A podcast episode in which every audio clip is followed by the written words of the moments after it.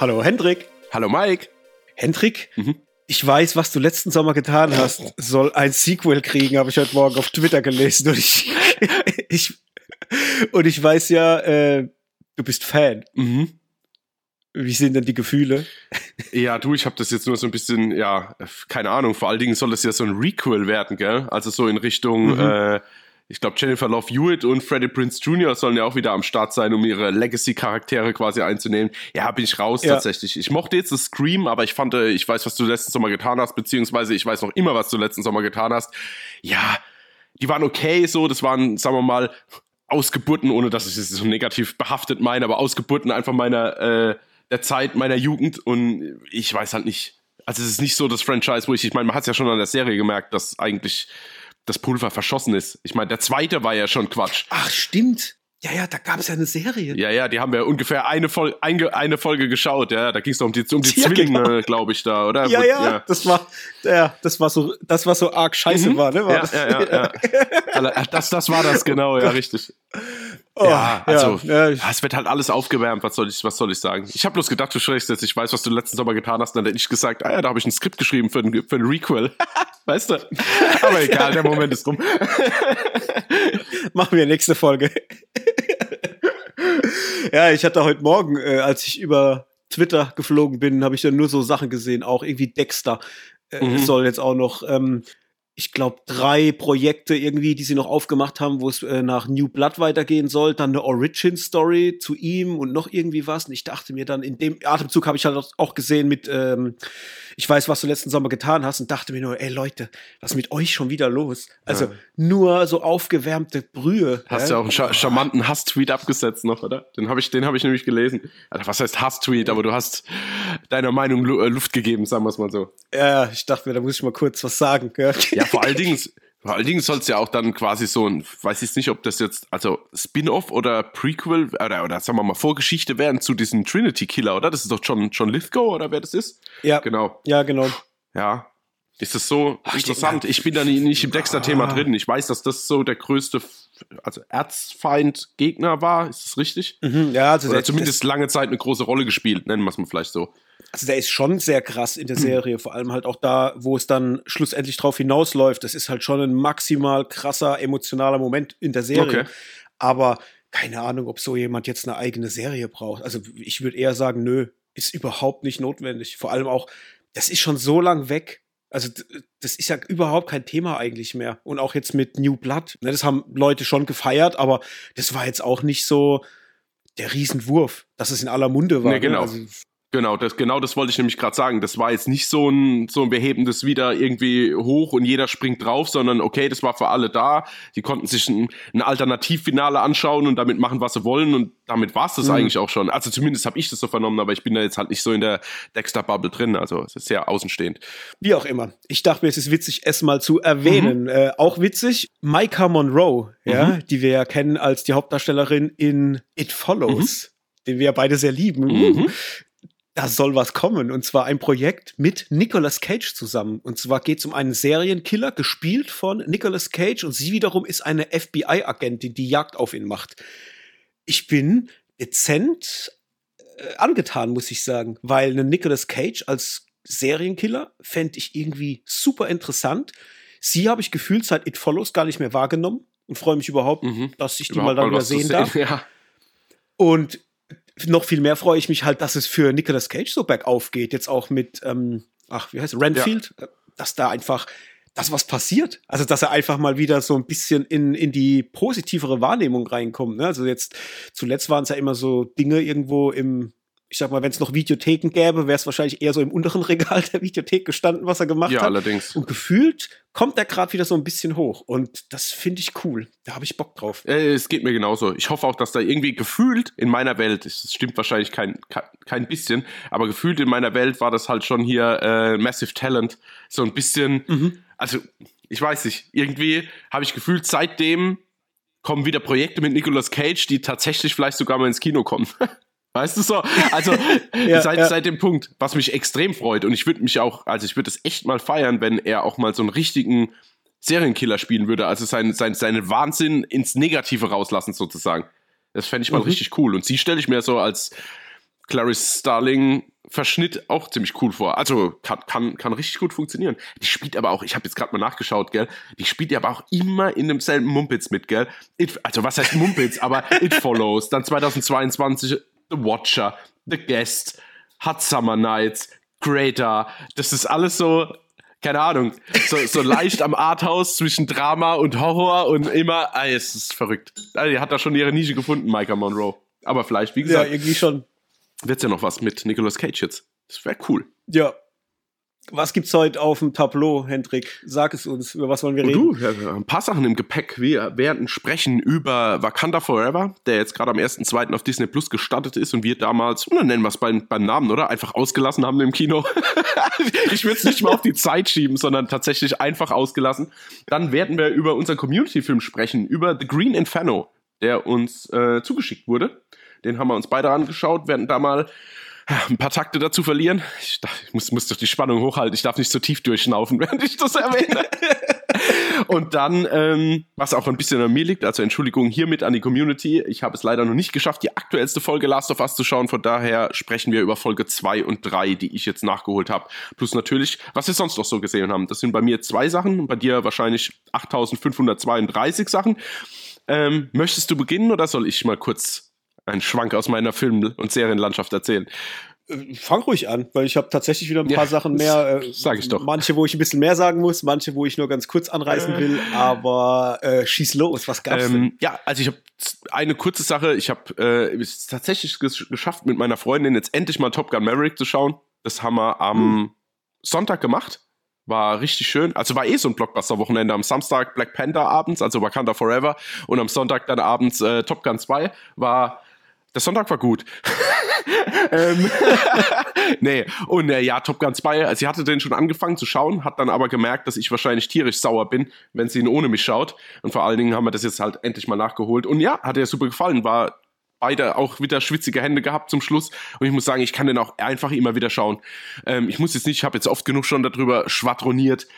Müssen wir jetzt auch nicht austreten groß, aber ja, ich finde ihn einfach super. Das ist so ein richtiger Blockbuster, der macht nicht weh, der hat natürlich auch keine Fallhöhe, aber trotzdem der macht mir einfach extrem viel Spaß. Der hat natürlich seine 80er-Tendenzen, äh, da passieren Sachen, die total unglaubwürdig sind. Also so, ich zerschieß so ein 10G-Flugzeug und die einzige Strafe, die ich bekomme, ist dann quasi Ausbilder bei Top Gun zu werden. Weißt du, also da, da wird es nochmal ja, andere ja. Konsequenzen geben, sagen wir es mal so. Von daher, aber über die, die, also dadurch, dass es einfach eigentlich ein Produkt der 80er ist, was halt jetzt produziert wurde, sehe ich darüber einfach weg. Das kann ich einfach trennen voneinander. Ähm, ich war wieder super unterhalten. Das da dazu. Dann Hast du äh, kurz, ha, hast du zufällig den Motorradstand gesehen jetzt für den neuen Mission Impossible?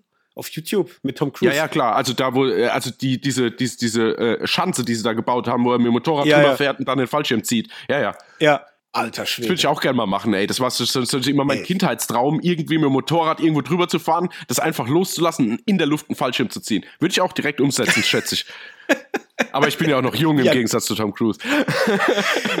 Ey, ich dachte nur, also erstmal what the fuck, weil das ja eine unfassbare Szene mhm. ist. Also äh, wie hoch, wie weit, ja. alles, ja. Und was mich noch viel mehr geflasht hat, wo ich gedacht habe, ey, was für ein verrückter Typ ist das bitte? Er macht's halt nicht einmal, sondern er macht's an einem Tag sechsmal mhm. am Stück. Bis es ihm gefällt. Und ich denke mir, ey, Alter, ich hätte wahrscheinlich beim ersten Mal wäre mein Adrenalin wahrscheinlich so hoch gestiegen, dass, dass man mich irgendwie hätte einweisen müssen irgendwo, äh, wegen kurz vorm Herzversagen. Alter Schwede. Also, puh, fand ich sehr, sehr krass, ja, aber gut. Er ist halt ein krasser Typ. Also, zumindest was er halt Schauspiel, also, wie soll ich sagen, Hollywood-technisch seine Ziele sind, Action umzusetzen. Sagen wir es mal so, ohne jetzt mhm. groß den Mensch in den Fokus zu rücken oder so. Da ist da schon, das ist schon geil, dass es so Leute gibt. Habe ich auch zum, zu meiner Freundin gesagt, wie wir Top Gun geschaut haben, habe ich gesagt, siehst du da, wie der auf dem Motorrad fährt? Das ist er halt einfach, sage ich. Weißt du, das, du schaust hin und es ist er halt einfach. Da musst du nicht schauen, oh, ist das ein Stuntman oder irgendwie ein Deepfake oder so. Nee, der hockt einfach drauf, ohne Helm, mit der Sonnenbrille und kriegt sich einer zurecht, während er auf einer Startbahn neben einer F-18 herfährt. Hey, also ich bin da einfach beeindruckt ja. so. Das ist halt so der, wie soll ich denn sagen, alles, was uns noch bleibt im Action-Stunt-Segment, wo ich sage, ey, das hat Hand und Fuß im wahrsten Sinne des Wortes. Mhm. Ja, Genau. Ähm, dann noch kurz, lustigerweise gab es gerade in unserer internen Gruppe eine Nachfrage, ob schon jemand Shrinking geschaut hat. Die neue Serie auf Apple TV Plus. Und ja, habe ich geschaut. Ich bin aktuell bei Folge 3. Äh, also ich bin brandaktuell, kommt jeden Freitag kommt eine neue Folge raus. Ich habe es jetzt leider, ich muss gleich rausfinden, wie viele Folgen es allgemein gibt. Ähm, aktuell sind es drei äh, und geht um einen, hm, fange ich das jetzt an? Naja, ich verrate es mal, obwohl es ein cooler Twist ist, aber das ist in der ersten Folge, von daher ist es jetzt mal egal. Es geht um Jason Siegel, der einen Psychiater spielt, der allerdings seine Frau verloren hat und jetzt alleinerziehender Vater ist von einer 14, 13, 14-jährigen Tochter, die ähm, man merkt direkt, dass beide quasi leiden, aber sie halt äh, nicht groß aufgefangen werden kann von ihrem Vater, weil er quasi noch zerstörter ist, also ist einfach zurückgezogen, äh, betrinkt sich jeden Abend, äh, greift auch im Job nicht mehr so richtig. Also man merkt dann, dass er quasi seine Psychiatersitzungen ab, also wie soll ich sagen, absitzt, aber natürlich immer noch macht und seine Patienten da sitzen und er aber echt Probleme hat zuzuhören, beziehungsweise sich immer denselben Kram anzuhören, ohne dass es großen Entwicklung gibt. Und mhm. daraufhin fasst er sich quasi in seinem ganzen Leid, was er hat, äh, fasst er den Entschluss zu sagen, dass er quasi kein Blatt vor den Mund nimmt. Also er macht theoretisch alle Fehler, die ein Psychiater machen kann. Er spricht über sich selbst mit den Patienten, sagt, was er für Probleme hat und wie er versucht, sie zu bekämpfen und spricht aber auch sagt man das deutschlandweit? In der Pfalz sagt man Tacheles. ist das ist ein anerkanntes äh, Verb? Keine Ahnung. Ja, ich ich glaube, Ta Tacheles reden ist, oder was gibt's deutschlandweit. Das ja. gibt's oder was ist ja gar kein Verb. Egal. Ähm, Klartext. Man spricht Klartext. Klartext. Genau, er spricht Klartext mit, mit seinen Patienten und da ist eine, die beschwert sich dauernd, dass ihr Freund so ein Arschloch ist und dann sagt er, ey, du hast mir jetzt schon so oft erzählt, was der alles macht, ich kann es nicht nachvollziehen, verlass ihn, zieh zu seiner Schwester, das wird dir besser passen, so, also das wird dich auf den richtigen Weg führen. Und er merkt, dass er aber mit seiner also das dürfte er theoretisch natürlich nicht machen, aber er merkt, dass er mit seiner mh, hm, Art und Weise, wie er damit umgeht, ja, einfach vorankommt, dass seine Patienten sind glücklicher, es gibt einfach mal Ergebnisse, die in der Therapie einfach geliefert werden.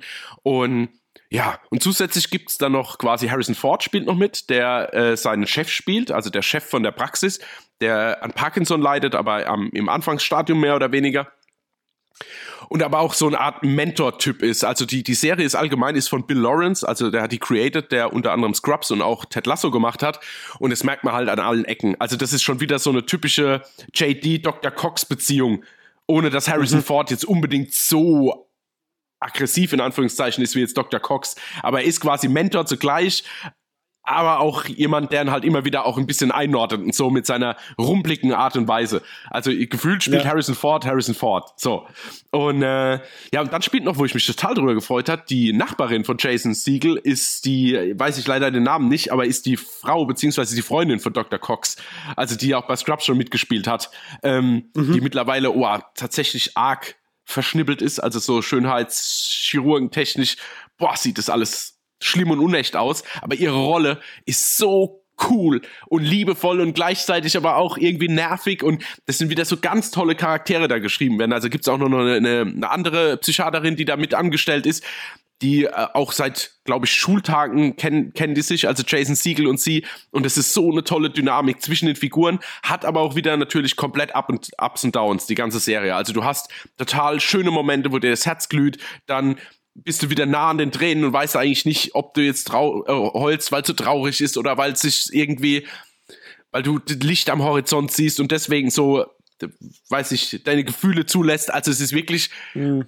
also wirklich sehr gut wieder geschrieben. Also man muss sagen, wer mit Jason Siegel vielleicht so ein kleines, also der, der ist schon, wie er auch immer ist. Also das ist so typisches How I Met Your Mother, ähm, hier nie wieder Sex mit der Ex, so in die Richtung. Also er ist schon, ja er ist schon Jason Siegel. So.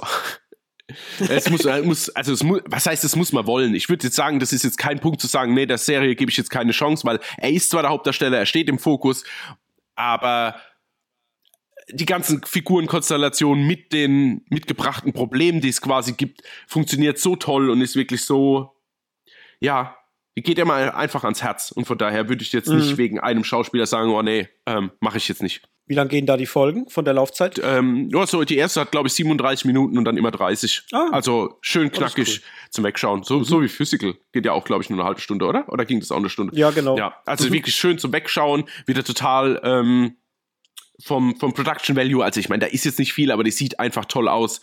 Du hast so eine Nachbarschaft, wo das halt spielt, wo er auch wohnt. Du hast dieses Psychiatriezentrum. Ähm, irgendwie macht es direkt was her. Muss ich mal reingucken, weil ich bin ehrlich, ich habe das die ganze Zeit vor mir hergeschoben, weil mich irgendwie äh, die Namen, also sprich Jason Siegel und Harrison Ford, erstmal nicht so angemacht haben. Also nicht, weil ich die nicht gut finde. Ich, ich mag alles, was die bisher so gemacht haben. Nur finde ich bei Jason Siegel war in der Vergangenheit irgendwie immer so, ja, es hat mich nicht mehr so gekriegt, vom Humor auch nicht, weil ich finde, dass der sich so ein bisschen, ja, wie soll man das ausdrücken? Der hat mich nicht mehr so gehuckt, wie er es zu Beginn seiner Karriere gemacht hat, mhm. als der so durchkam. So, da war das irgendwie für mich so der frische neue Scheiß und irgendwie war das dann immer für mehr, ja, more of the same irgendwie. Deswegen hat mich das jetzt erstmal noch nicht so gekriegt. Und bei Harrison Ford, ja, ist halt Harrison Ford, ne? Das, ähm, Deswegen habe ich da noch nicht reingeguckt. Aber auch wegen dem Titel. Ich dachte, Shrinking hat vielleicht wieder mit so einer komischen Comedy, Schrumpfen, Scheiße nee, zu tun oder sowas. Da bin ich ja komplett Ja, ja, verstehe ich auch. Aber du hast ja im Vorgespräch schon gesagt, worum es in etwa geht. Und jetzt bin ich tatsächlich, äh, ich bin angefixt. Ja. Ich glaube, ich werde heute Abend mal reingucken. Ja, mach das, mach das doch mal. Ich glaube, du bist echt nicht enttäuscht. Und ihr da draußen auch, gebt der Serie mal eine Chance, sobald, also solange ihr natürlich ein Apple TV Plus Abo habt. Ähm, würde ich aber eh gefühlt für die Zukunft empfehlen. Also da kommt wirklich immer, also 80, 90 Prozent ist qualitativ sehr, sehr hochwertig und auch ähm, mhm. wert, es zu schauen. Äh, Gerade noch kurze Anmerkung, dann kannst du loslegen. Ich würde Jason Siegels Rolle am ehesten vergleichen mit Windfall. Also trotzdem irgendwie charmant und lieb, aber trotzdem gebrochen, weißt du? Und ab und mhm. zu seine Ausflüge ins Comedy so, ja, also ja. So, so, das ist, glaube ich, am, am ehesten, wie man sich ihn bei Shrinking vorstellen kann. So, nun, Hendrik, ja, erstmal fertig. Ähm, gut, dann leg ich mal los. Ich fange mal mit Serien an. Ich habe The White Lotus Staffel 2 äh, durchgebinged, mhm. Mm, weil ich nach der ersten Staffel jetzt tatsächlich interessiert war, weil die ja echt nicht verkehrt war. Habe ich ja in der letzten Folge schon gesagt, dass die ganz gut war. Und ja, Staffel 2 kommt nicht ganz ran an die erste, muss ich sagen. Die war zwar immer noch gut und ich muss auch nochmal anknüpfen. Jennifer Coolidge spielt tatsächlich mit in der zweiten Staffel. Ich habe ja, glaube ich, gemeint, sie wäre mhm. nicht mit dabei.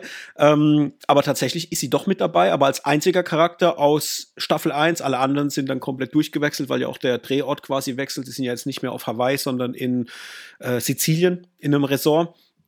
Und ja, war okay. Also mehr als das aber auch nicht. Man muss sagen, dass der so der Hauptfokus der ganzen Serie liegt es halt deutlich mehr auf dem Thema Sex. Das war in der ersten Staffel zwar auch mh, hm, immer mal wieder so ein Faktor, aber immer nur so anbei. Das war so, weißt du, da waren so die Themen gut ähm, gewichtet so von, von der Mixtur und Sex war halt hin und wieder mal äh, ein Thema, aber nie so der Hauptfaktor.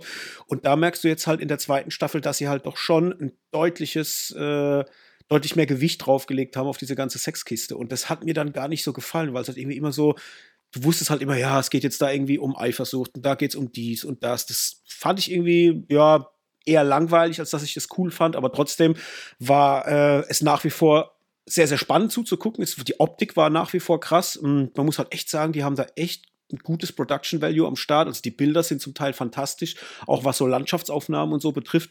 Mm, das wirkt natürlich dann hochwertig und die Darsteller durch die Bank weg waren auch okay. Wir haben ja F. Mary Abraham mit dabei, als so ein äh, alter, äh, ja, ich sag mal, Frauenaufreißer-Typ so ein bisschen. Und sein Sohn wiederum wird gespielt von Michael Imperioli, der ist wiederum bekannt aus den Sopranos. Mhm. Und er hat wiederum einen Sohn, der auch mitspielt und die reisen quasi so zu dritt dahin, weil sie irgendwie so die, ja, ihre Ahnen auf Sizilien irgendwie ähm, ausfindig machen wollen und kommen eigentlich aus LA. Und das ist natürlich witzig, weil du hast den alten Zack, der irgendwie so, so, so ein Stelzbock halt ist. Dann hast du den äh, Sohn von ihm, wie gesagt, von Michael Imperioli gespielt, der wiederum auch so ja, sexsüchtig ist. Und dann hast du den Sohn dabei, der eigentlich ja nur mitgeht, um da irgendwie zu schlichten, weil er wiederum, der Vater, mit der Frau in LA auch irgendwie Stress hat. Mhm. Äh, aufgrund seiner Frauengeschichten und so Sachen. Dann hast du noch ein Pärchen nebenher, äh, gespielt von Aubrey Plaza. Sie ist die Frau und Will Sharp als der Mann und noch zig andere. Also es ist ein Riesenensemble letztendlich. Und ja, macht Bock, ist okay, kann man gucken. Ich habe es mit drei von fünf bewertet, also sechs von zehn. Hm, die erste Staffel hatte ich mit 3,5 bewertet, sieben von zehn, die war halt deutlich stärker gewesen. Aber trotzdem kann man sagen, wenn man die erste Staffel gemocht hat, hat es geguckt und fand es einigermaßen unterhaltsam, dann wird die zweite definitiv auch unterhalten. Und ich muss sagen, Die braucht relativ lang, bis sie mal zündet, aber wenn sie dann zündet, also gerade so die letzten zwei bis drei Folgen, die sind dann schon stark. Und vor allem auch die letzte Folge in Bezug auf Jennifer Coolidge und so weiter, da dachte ich auch so, oh, fuck. Also, puh. Da habe ich kurz, äh, habe ich mal geschluckt, Mhm. sagen wir es mal so. Okay. The White Lotus, Staffel 2. Dann habe ich mir reingezogen, auf Netflix, brandneu erschienen. Ich weiß gar nicht, ob du davon jemals was gehört hast. Make My Day, eine Animationsserie, Anime-Serie. Mhm. Da geht's quasi drum, äh, ja, wie, wie erklärt man das? Es, es gibt so einen Eisplaneten, der komplett zugeschneit ist und da wird ein Expeditionstrupp hingeschickt, um einen, ähm, ja, so ein wertvolles Erz abzubauen. Und viele Jahre später ist die Menschheit oder hat die Menschheit, Menschheit den Planeten halt weitestgehend zerlegt, hat ein ganz komplexes Minensystem da verbaut, wo sie halt immer wieder dieses Erz abbauen und schicken dort quasi Gefangene hin, um dort halt in Schwerstarbeit dieses Erz abzubauen. Und dann kommt es zu einem Unglück. Und ein junger Wärter trifft halt dort auf ein Wesen, ja, was vielleicht alles ändern könnte, sagen wir es mal so. Okay. viel mehr sage ich nicht. Ähm, ich will ja auch nicht zu viel spoilern. Äh, Make My Day ist jetzt frisch an den Start gegangen. Es gibt eine Staffel mit, glaube ich, acht oder neun, acht Folgen. Geht immer so roundabout eine halbe Stunde. Und da habe ich jetzt in die ersten paar Folgen mal reingeguckt. War aber leider gar nicht so geil. Also es ist vom Animationsstil her, muss man sagen, sehr, sehr altbacken. Das wirkt tatsächlich, als wäre es irgendwie so animiert vor 10, 15 Jahren. Also Ja, so ich- richtig. Wollte ich gerade fragen, ob das ganz tatsächlich so aussieht wie es hier, also es, keine Ahnung, es erinnert mich so ein bisschen an hier Clone Wars. Ja, genau. Also so in die Richtung geht das. Und ja, es ist leider sehr zäh. Also ich finde, dass die Prämisse, die dem Ganzen zugrunde liegt, also mit dieser, mit wie der Planet da zerlegt wird und wie auch diese, diese Wesen da freigesetzt werden, Mhm. das war sau spannend und hat stellenweise auch wirklich so ein bisschen erinnert an ähm, Love, Death and Robots, also einzelne Episoden, so von der Dramatik Ja. her, die drin stecken, aber sie kriegen das halt überhaupt nicht gut transportiert. Also das ist alles auch durch die Animation sehr statisch, äh, nicht so spannend und ja, Ja. leider nicht so geil. Also da äh, kann ich auch tatsächlich noch nicht mal jetzt empfehlen, dass man da mal reinguckt. Ähm, deswegen ist die Empfehlung eher, wenn ihr überlegt habt, da mal reinzugucken, lasst es. Also braucht man nicht machen. Das ist äh, leider nicht so dolle. Ähm, war so ein Schuss in den Ofen. Und ja, das war es zumindest mal im Serienbereich. Dann habe ich versucht, noch ein paar Sachen aufzuarbeiten jetzt aus der letzten Zeit. Ich habe noch aus dem Dezember Christmas Bloody Christmas gehabt, den ich geguckt habe. Äh, so ein Slasher, Horror, 80er Jahre angewibter äh, Film, mh, wo es um so einen ja, Roboter-Weihnachtsmann geht, der aus einem Spielzeugladen irgendwie ausbricht und dann wahllos Leute tötet. Äh, das Witzige ist, dass der irgendwie, oder dass die, die KI, die diesem Weihnachtsmann so zugrunde liegt, die kommt eigentlich so vom Militär. Also das Militär hat es irgendwann mal irgendwie äh, konzipiert und dann beschlossen, nee, brauchen wir nicht. Ah, dann machen wir das in ein Spielzeugprodukt und dann ist der im Einkaufszentrum und reactet quasi auf die Kinder, auf die Gäste des Einkaufszentrums, so, weil die KI halt so besonders ist, whatever. Und dann flippt er halt aus und äh, völlig ohne Grund, vielleicht, weil er halt mal beim Militär äh, ursprünglich eingesetzt war oder die KI eingesetzt war, beginnt er halt mit der Axt dann Leute zu töten. Wie das Und- klingt, ja, wie auch immer, tötet dann Leute mit einer Axt. Super. Ja. Oh Gott, war das Ja?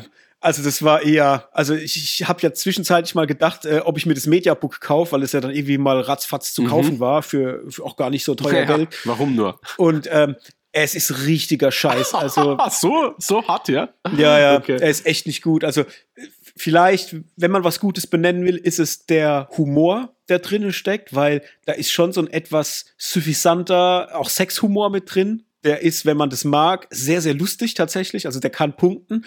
Und auch die Art, wie die Hauptdarstellerin äh, agiert zu Beginn mit, mit ihrem Sidekick, ist auch sehr, sehr witzig. Ähm, sie ist so eine, also sie ist die äh, Besitzerin oder die Filialleiterin von so einem Plattenladen, die halt so, so, so wie bei, stell dir vor, wie bei ähm, High Fidelity. Ich wollte es gerade sagen, ja. Okay. Nur, dass äh, du hast halt eine Frau, ne? Sie ist auch so, äh, so ein bisschen vorlaut, aber auch sehr, sehr tough und immer am Alkohol trinkt, immer ein Bier und dann abends auf einer Party und gib ihm und bla bla und so Zeug halt.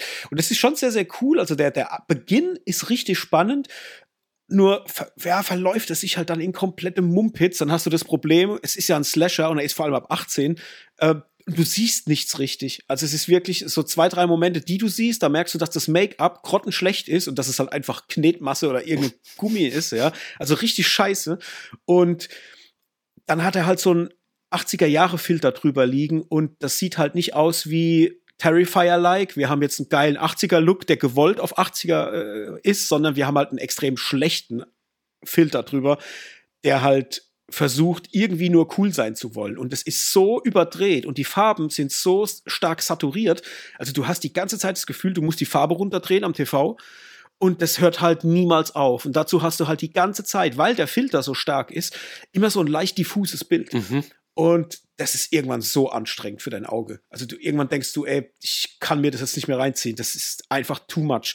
Und dann hast du halt diesen Killer-Roboter, der halt von irgendeinem so Dude gespielt wird und du siehst halt einfach, dass das halt kein Roboter ist. Und dann hast du halt immer mal so, so Aufnahmen aus der Ego-Perspektive und dann läuft er da wieder und dann holt er immer seine Axt und, und ich denke mir, ja, Mann, wenn das jetzt ein Killer-Roboter ist, der wird ja nicht immer nach seiner Axt greifen. Weißt du, das sind so, so, so völlig hanebüchene Sachen. Ja, ich wollte nämlich gerade fragen, also ob der, ja, genau, ob da nicht auch dann vielleicht was anderes benutzt, aber nee, scheinbar nein. Nee, leider nicht. Also es bleibt, bleibt halt bei dieser Axt.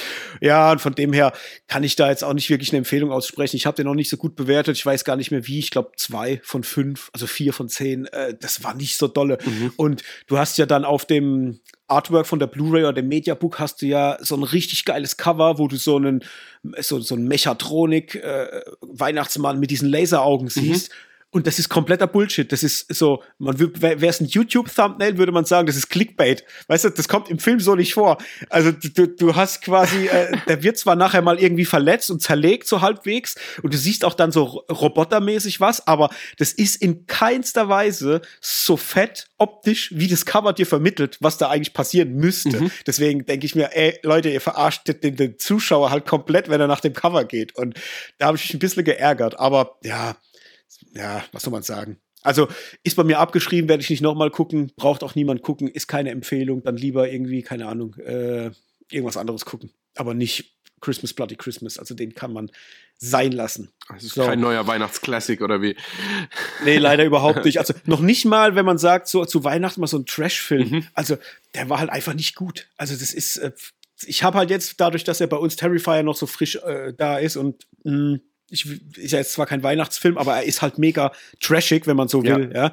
Ähm, der erste Teil zumindest. Und da hast du halt so einen krassen Gegensatz, der mit möglichst wenig Budget gemacht ist, aber du siehst halt einfach von den Effekten her, dass man halt sich Mühe mhm. gegeben hat. Und da siehst du halt, dass irgendwie schon Budget anscheinend da war. Jetzt nicht extrem viel, aber es ist halt richtig lieblos hingerotzt. Und das finde ich halt so schade, weil eigentlich von der Grundprämisse her, die ist selten dämlich, aber spaßig.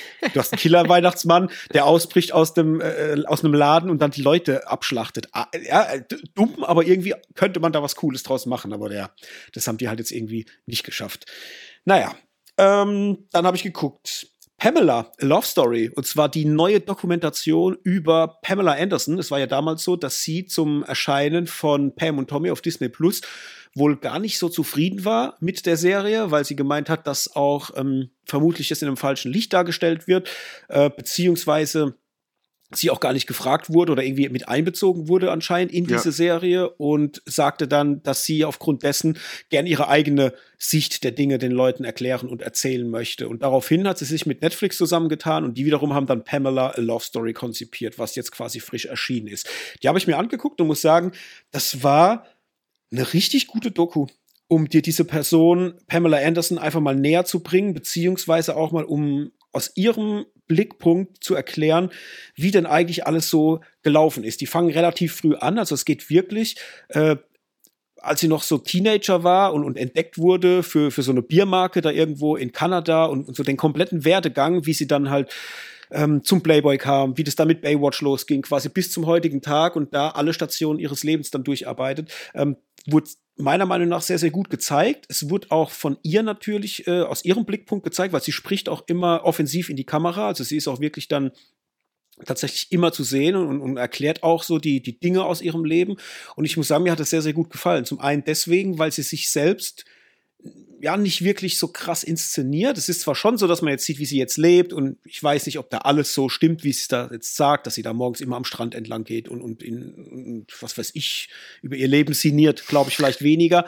Aber man muss sagen, äh, sie tritt zum Beispiel komplett ungeschminkt vor die Kamera und ist auch sehr, sehr ehrlich. Also das merkt man auch, weil sie auch über Dinge spricht, die sie jetzt nicht zwingend sagen müsste, weil sie ihr vielleicht auch negativ gegenüberstehen könnten. Also sprich, äh, sie spricht auch Dinge an, die halt einfach nicht schön sind, aber das alles mit einer richtig krassen Ehrlichkeit.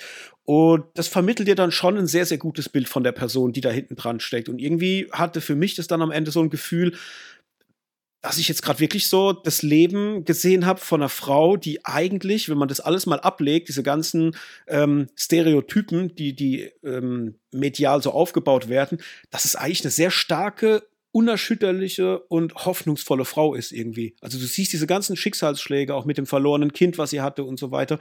Und dieses ja nicht aufhören, also immer so nach vorne, obwohl sie von allen Seiten angefuckt wird und dann vor allem auch jetzt bis zum letzten Teil, äh, wo sie jetzt quasi in, ich glaube, die ist jetzt 50, Anfang 50, Mitte 50, mh, mm, und wie sie jetzt dann am, ich glaube, es war der Broadway oder irgendwo, dass sie so eine Show äh, halt performt, wo sie da, äh, wo sie auch singt, ähm, was ich auch nicht wusste, dass die singen kann überhaupt.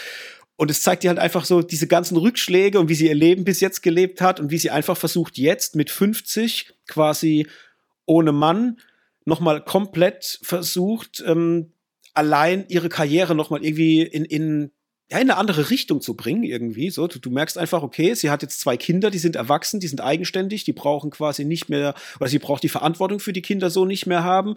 Und sie will halt einfach irgendwie noch irgendwas tun. Mhm. Und das hat mir irgendwie gut gefallen, muss ich sagen. Das war eine schöne, eine schöne Dokumentation, die dir halt einfach auch mal vermittelt, mh, hm, wie viel Power eigentlich in so einer Person steckt, wenn man sich diese ganzen Schicksalsschläge anguckt und wie halt die Medien immer wieder draufklopfen, weil sie halt auch immer wieder reduziert wurde auf dieses Sexuelle und dass da nicht viel im Kopf ist und bla bla. Und das merkst du halt einfach, dass es nicht der Fall ist. Also du siehst zum Beispiel auch, wie sie sich engagiert. Ähm, natürlich viel für Peter, was sie ja in der Vergangenheit gemacht hat, aber wie sie zum Beispiel auch einen ähm, Julian Assange äh, besucht hat in, in, seinem Exil und da halt auch medial dafür gekämpft hat, dass ihm halt Gerechtigkeit widerfährt und so Sachen und du halt da merkst, dass sie halt im Hintergrund deutlich mehr involviert ist in verschiedene politische Themen als das, was man vielleicht über die Medien einfach so mitkriegt. Und ja, fand ich spannend und hat auch nochmal einen ganz anderen Blick auf die Person geworfen, wenn man sich vielleicht jetzt auch die Serie auf Disney Plus angeguckt hat, weil witzigerweise greifen die das auch kurz in der Serie dann äh, in der Dokumentation dann auf, mh, hm, wo man dann halt mitkriegt, ja, wie sie dann angerufen wurde von ihrem Sohn und er dann so gemeint hat, weil sie hat die Serie nicht geguckt, muss man auch noch vorneweg äh, legen. Also sie hat sich, sie hat, sie sagt, sie, sie konnte sich das nicht reinziehen. Die Kinder wiederum haben das geguckt und ähm, dann meldet sich halt so der Sohn von wegen und sagt, ey, sie, die sagen hier, Dad hätte den äh, Mechaniker-Dude nicht bezahlt und deswegen hätte der das Sextape geklaut. Und das ist ja so die Geschichte, die ja, Pam und Tommy erzählt ja. wird. Also er wollte ihn nicht bezahlen, deswegen klaut er das Tape. Und laut der Aussage jetzt dieser Dokumentation wissen die bis heute nicht wirklich, wer das Tape geklaut hat oder wer den Safe geklaut hat und, und wer wirklich dahinter steckt, weil sich das ja wie so ein Buschfeuer verbreitet hat. Das hat ja anscheinend war ja das Tape weg und dann ging es irgendwie dahin und dahin, dann wurde es vervielfältigt. Das war ja gerade so zum, zum Kick-off des Internets, ja, wo es dann mal wirklich drum losging, äh, wo es drum ging, im, im Netz auch Dinge und Inhalte zu verbreiten. Und ja, was da jetzt stimmt und was da nicht stimmt, das lassen wir mal ähm, dahingestellt, keine Ahnung. Aber es war interessant. Wenn man Fan ist von Pamela Anderson und wenn man sich für die Person interessiert, dann kann man die auf jeden Fall gucken. War meiner Meinung nach mal eine der etwas besseren Dokumentationen. So. Irgendwelche Fragen? Weil du schon so geatmet ja, hast. Ja, ja, ja, das ist halt für mich klingt es immer so, also es klingt jetzt alles, was ich jetzt höre, klingt nach Rache-Doku, so, weißt du? Das ist für mich mhm. schon wieder, ich bin ja da, du weißt ja, ich bin ja da eh so ein bisschen immer so vorsichtig und, und also was ist vorsichtig? Für mich ist jemand, der sich vor eine Kamera setzt und über sich selbst spricht, wird niemals ernst über sich selbst sprechen, weißt du? Also ist mhm. vielleicht so, aber ich kann es irgendwie nicht glauben. So. Und wenn ich dann ja, halt ja. höre, sie hat sie ihre eigene Serie, die Serie nicht angeschaut, also nicht ihre eigene Serie, sondern diese Serie nicht angeschaut, na, okay. Weißt du, also das klingt für mich, ja, ey, ja. Ich, du, ich hab's nicht gesehen, von daher muss ich eigentlich einfach meine Schnauze halten und muss mir selbst anschauen. Ähm, ich bin jetzt erstmal auf der einen Seite interessiert, auf der anderen Seite denke ich aber, na, okay, da, du musst doch investigativ Hen Hendrik mal mhm. wieder schauen. also was sie auf jeden Fall machen und äh, vielleicht abschließend zur Doku, ja.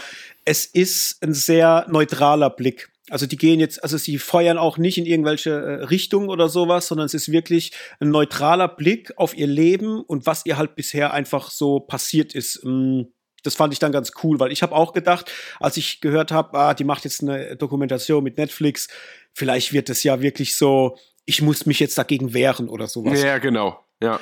Und das Gefühl hast du aber nicht. Also es ist beim Gucken wirklich so völlig neutralen Blick von außen auf diese Person, auf diese ganzen Sachen, obwohl sie es selber auch erzählt. Und das fand ich tatsächlich dann ganz cool, weil sie halt ähm, den Weg so gegangen ist, weil sie hätte ja sich auch hinstellen können und hätte da komplett in den Verteidigungsmodus wechseln können, was sie ja in der Form aber tatsächlich nicht macht, weil sie viel auch zugibt, ne, oder halt vieles auch ähm, ja, ganz offen halt sagt. Das ist vielleicht auch eine interessante Kiste. Du siehst nämlich auch in der Doku, dass es ihr zum Verhängnis wurde, auch in der Vergangenheit, dass sie halt auch öffentlich immer die Wahrheit gesagt hat. Also wenn sie in der Show war und sie wurde gefragt, äh, sie haben sich die Brüste, haben sie sich die Brüste vergrößern lassen? Und ja, klar habe ich das machen lassen und das habe ich machen lassen und halt immer sehr öffentlich und sehr ehrlich mit sich und dem, was ihr widerfahren ist, äh, umzugehen, äh, finde ich halt, ja, ist eine krasse mhm. Nummer, weil ihr das halt wirklich auch oft zum Verhängnis wurde. Und natürlich auch die Männer. Also wenn man sieht, wie oft die geheiratet hat, das war mir nicht bewusst. Ja, aber. Also das ist ja. krass, dass dieses Verlangen nach Nähe und nach, nach, äh, nach Rückhalt in Form dann von einem Mann. Ja. Es klingt so Britney Spears mäßig so. Also so dieses, mhm. oh Gott, Ey. ich muss immer jemanden und direkt heiraten. Das ist, ja, ja, das ist krass, weil du denkst dir, wenn du das siehst, also ich weiß nicht mehr wie oft, ich habe es jetzt nicht gezählt, aber achtmal oder noch mhm. öfter, dass die geheiratet hat und immer, wenn wenn so ein neuer Mann in ihr Leben kam, ah, den heirate ich jetzt, weil sie so so diesen diesen Wunschtraum von der Prinzessin, die dann ja. den Traumprinzen trifft und und äh, also so dem jagt die hinterher und das fand ich sehr sehr spannend zu gucken, weil sie jetzt dann mit 50 quasi da äh, dieses Musical macht, das auch meiner Meinung nach sehr authentisch und herzlich alles macht und performt und dann aber die Frage offen bleibt am Ende von der Doku, ist sie denn davon geheilt, dass sie immer jemanden braucht oder ist sie immer noch in diesem Teufelskreis gefangen? Das lassen sie offen. Das ist quasi so wie ah, das ist auch das ist aber auch schon Thema dann ein bisschen so quasi. Also mhm. das ist ja ja okay. klar. Ja, das wird auch äh, immer wieder äh, aufgegriffen, dass sie halt immer so an Männer gerät und dann merkt, dass es nicht klappt und dann wird sie halt wieder geschieden und dann ist schon der nächste so auf der Schwelle. Weißt du, das ist so krass. Also es erzählt ja halt auch viel über den, über die Charaktereigenschaften, die da hinten dran stecken. Also das ist, äh, das, das meinte ich vorhin, als ich gemeint habe, das ist sehr mhm. mutig, das halt auch so zu sagen. Ja. Ne? So, aber gut, genug von Pamela. Äh, dann als letztes, ganz frisch geguckt, The Banshees of Inisherin habe ich mir reingezogen. Mhm. Da hatte ich gestern Abend ganz frisch ähm, reingeguckt. Ich hatte nämlich Bock, irgendwie den Film zu sehen, bevor er dann aus den Kinos raus verschwindet, weil ich habe gesehen, dass der jetzt auch nicht mehr überall zu sehen ist und den wollte ich unbedingt noch nachholen, bevor er dann, äh, bevor die Oscars kommen. Und habe mir den gestern Abend noch reingezogen. Da geht es quasi um ja, zwei Freunde, die auf einer Insel leben, ihr ganzes Leben miteinander verbracht haben und irgendwann ja an so einen Scheidepunkt kommen, als quasi der eine, ähm, Brandon Cleason, er spielt Colin Doherty, seinem Kumpel Colin Farrell. Er spielt Patrick, den Nachnamen kann ich nicht aussprechen. Oh ja, ich sehe es ich seh's gerade, ja. Lass mal auch ja, einfach. Es ist zu, ja, es ist zu irisch, ja. Ich, ich glaube, es waren Iren. Oder es war doch eine irische Insel. Mhm. Es ist nicht, ja, nicht ich mein, Iren. Ja, ähm, er sagt ihm halt irgendwann, du pass auf, ich will nichts mehr mit dir zu tun haben. Und das Ganze erstmal völlig ohne Grund. Und Colin Farrell kann damit halt erstmal überhaupt nicht umgehen, weil er überhaupt nicht versteht, was da jetzt los ist. Wie kann das denn sein, dass er mit mir nichts mehr zu tun haben will? Wir haben unser ganzes Leben hier auf dieser fucking Insel verbracht.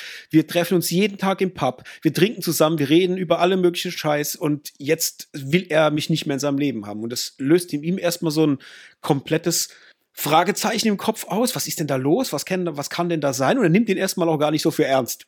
Mhm. So von wegen, ah, das ist nur eine Phase. Vielleicht habe ich gestern im Suff irgendeine Scheiße gelabert, deswegen ist er sauer auf mich. Und dann geht er halt zu ihm hin, will sich entschuldigen und ey, es tut mir leid, wenn ich irgendwas gesagt habe, bla bla bla. Und dann merkt er halt, ja, das ist jetzt nicht nur eine Phase, sondern ähm, Colm will halt wirklich nichts mehr mit ihm zu tun haben und sagt ihm halt einfach, pass auf, du bist mir zu langweilig. Du bist einfach ein Langweiler vor dem Herrn. Ich bin mittlerweile schon relativ alt. Ich habe auch nicht mehr ewig lang zu leben und ich will mein Leben oder den Rest meines Lebens mit Sinn füllen, mit was Schönem füllen und nur noch mit Dingen füllen, die meinem Leben noch einen Wert beifügen. Und du bist nicht diese Person. Deswegen lass mich ab jetzt in Ruhe und sprech mich einfach nicht mehr an. So. Das ist so der, der Plot letztendlich. Und ja, das war schon krass. Also ich muss sagen, ich habe jetzt nicht ähm, die Meinung vieler Kritiker geteilt, dass das ein absolutes Meisterwerk hier ist mit, mit maximaler Sternebewertung. So weit ging ich dann doch nicht, mh, hm, weil da hat er mich einfach nicht zu sehr gefesselt. Aber der macht schon sehr, sehr gute Themen auf. Also gerade wenn es darum geht, so Verlust und ist nicht nur Verlust durch Tod, sondern wirklich halt auch jetzt in dem Fall, dass jemand zu einem anderen sagt, ich möchte mit dir nichts mehr zu tun haben oder auch dieses Auseinanderleben, vielleicht kennt man das auch, man hat irgendwie, also ich selber hatte das auch in der Jugend, du hast irgendwelche Freundschaften geschlossen zu Menschen und merkst einfach so in, in ins Erwachsenwerden hinein oder durchs Älterwerden, dass sich die Interessen irgendwie aufsplitten. Man merkt irgendwie, der eine geht ganz woanders lang als man selber und dann verläuft sich das vielleicht auch. Nur, dass es sich hier halt nicht verläuft, weil die Insel ist halt so klein, es kann sich nicht verlaufen, die leben quasi auf so einem kleinen Fleck und in dieser Gemeinschaft oder in der die da leben, gibt's halt einfach nur eine Kirche, wo sie sonntags sind und, und den Pub. Mehr ist es nicht. Das heißt, sie sehen sich halt ständig. Und da ist halt nicht die Möglichkeit da zu sagen, ey, vielleicht läuft sich das irgendwie auseinander, sondern es geht nur durch die maximale Konfrontation, um zu sagen, pass auf, ich schneide dich jetzt aus meinem Leben ab. Und das ist halt krass. Und wie Colin Farrell damit umgeht, wie er vor allem schauspielerisch damit umgeht, also diese ganzen Gedankengänge, die da passieren, auch die Art, wie er äh, mit Brandon Cleason umgeht, immer wieder auf ihn zukommt, obwohl er ihm dann irgendwann auch vermittelt, du pass auf, ich will nicht mehr, dass du jetzt in mein Leben trittst, bleib einfach weg und um es dir jetzt verdammt nochmal klar zu machen, ich werde jedes Mal, wenn du mich jetzt ansprichst, mir einen Finger abschneiden. Und um dir zu zeigen, wie im Ernst mir das ist. Und den schmeiß ich dir vor deine fucking Haustür. Und ob das dann passiert oder ob das nicht passiert, das lassen wir jetzt mal offen. Aber so Dinge passieren halt in dem Film einige. Dann hast du noch Charaktere nebenher. Äh, einer auch, äh, Dominic heißt er im Film, Dominic Kearney, gespielt von Barry Keegan oder Coogan. Der war auch, er ist so krass gut gespielt, weil er halt so ein etwas, ja, ich sag mal, dümmlichen, zurückgebliebenen Sohn von, vom Wachtmeister irgendwie spielt der zum Beispiel auch ähm, so nach, nach Liebe sucht und nach, nach einer Frau und, und, und das aber irgendwie auch nicht gut transportieren kann, weil er halt einfach zu minder bemittelt ist. Äh, das sind so viele Charaktere drin, alles cool gemacht, kann ich tatsächlich nur empfehlen und ist aber definitiv ein Film, der ja, ein bisschen langsamer läuft. Typisch äh, Martin Mc McDonough. Es ist alles ein bisschen langsamer, ein bisschen reduzierter, äh, eher im Arthouse-Kino natürlich behaftet. Ähm, ich weiß jetzt nicht, ob es die beste Leistung von Colin Farrell ist. Das muss ich noch überlegen. Also ich muss auch jetzt nach einem Tag, wo ich den Film geguckt habe, immer noch über den Film nachdenken. Das kann ich mir alles noch nicht so herleiten. Aber es war verdammt gut. Also das muss man schon, muss man schon sagen. Und witzigerweise, äh, ich war äh, allein im Kino, also in dem Saal, den ich gebucht habe gestern Abend, es war halb neun. Den Saal, den ich gebucht habe. Es klingt auch gut. ja. Es war niemand da, also ich war komplett alleine und dann kam so, bevor der Film losging, hat sich dann doch noch so, so ein älterer Herr in die letzte Reihe hinten hingesetzt und Achtung, er hat sich hingesetzt und noch in den Trailern vorm Film ist er eingeschlafen und hat geschnarcht den ganzen Film über und mhm. laut geschnarcht. Also ich konnte das Gott sei Dank, äh, du musst dir vorstellen, der fängt an zu schnarchen und ich denke die ganze Zeit so, was mache ich jetzt? Gehe ich jetzt hin und tippe ihn an und sage, sorry, das ist sehr störend? Oder, und jetzt kommt das andere, ich dachte mir halt, vielleicht ist er aber auch mit Absicht hier, vielleicht hat er eine Schlafstörung und geht ins Kino, um zwei Stunden zu pennen. Ich weiß es ja nicht, ja. Wie reagiert er jetzt, wenn ich ihn antippe? Dann habe ich ihn halt nicht angetippt, dann habe ich das halt einfach mal so, ja, ich habe es wegignoriert, ja. Aber das war, äh, wieder so eine abstruse Situation. Da gehst du in so einen Film und hast deine Ruhe und gehst in einen ruhigen Film und ausgerechnet da, wo nur ich alleine sitz, kommt eine einzelne Person in den Kinosaal. Ja, und schnarcht sich. Und der schläft dann ein und schnarcht, oh. ja. Ach Gott, das war wieder, ja, das war ganz toll. Ich habe mich gefreut. Lustig. Aber du, du warst in deinem Kino, oder? Ja, hier bei mir in Speyer, genau. Ich frage jetzt bloß, weil das ist auch tatsächlich das erste Kino, das erste und einzige, in dem ich eingeschlafen bin. Es liegt wahrscheinlich an den Sitzen. Ja, The Banshees of Inisherin war gut. Ich habe ihn, glaube ich, mit dreieinhalb bewertet, wenn ich mich nicht ganz täusche. Ich musste auch erst ein bisschen nachdenken, also dreieinhalb von fünf, sieben von zehn. Ich musste erst drüber nachdenken, ob er nur drei kriegt, weil er mir am Ende vom Film, der hat mich nicht entlassen mit so einem besonderen Gefühl, dass er dich irgendwo berührt mhm. hat. Und das fand ich schade, weil ich dachte, da kommt irgendwas. Wobei ich aber auch dann sagen muss, im Nachgang, ich habe dann ein bisschen noch über den Film nachgedacht, der hat an ein, zwei äh, Szenen, hat er mir wirklich Tränen in die Augen gebracht. Jetzt nicht, weil da was extrem Trauriges passiert ist, sondern die Art, wie Menschen miteinander umgegangen sind. Da gab es so ein, zwei Peaks, die drinne waren, die fand ich sehr ähm, berührend irgendwie. Mhm. Und da dachte ich dann, okay, wenn es ein Film schafft, dass er in mir diese Emotion erzeugt, ah, dann ist er schon gut. Dann muss ich ihn vielleicht noch mal gucken. Vielleicht kriegt er ja beim Rewatch dann irgendwann mal vielleicht doch noch den, den halben Stern dazu, dass er vier kriegt. Jetzt momentan, wie gesagt, ist er bei dreieinhalb. Aber der war schon cool.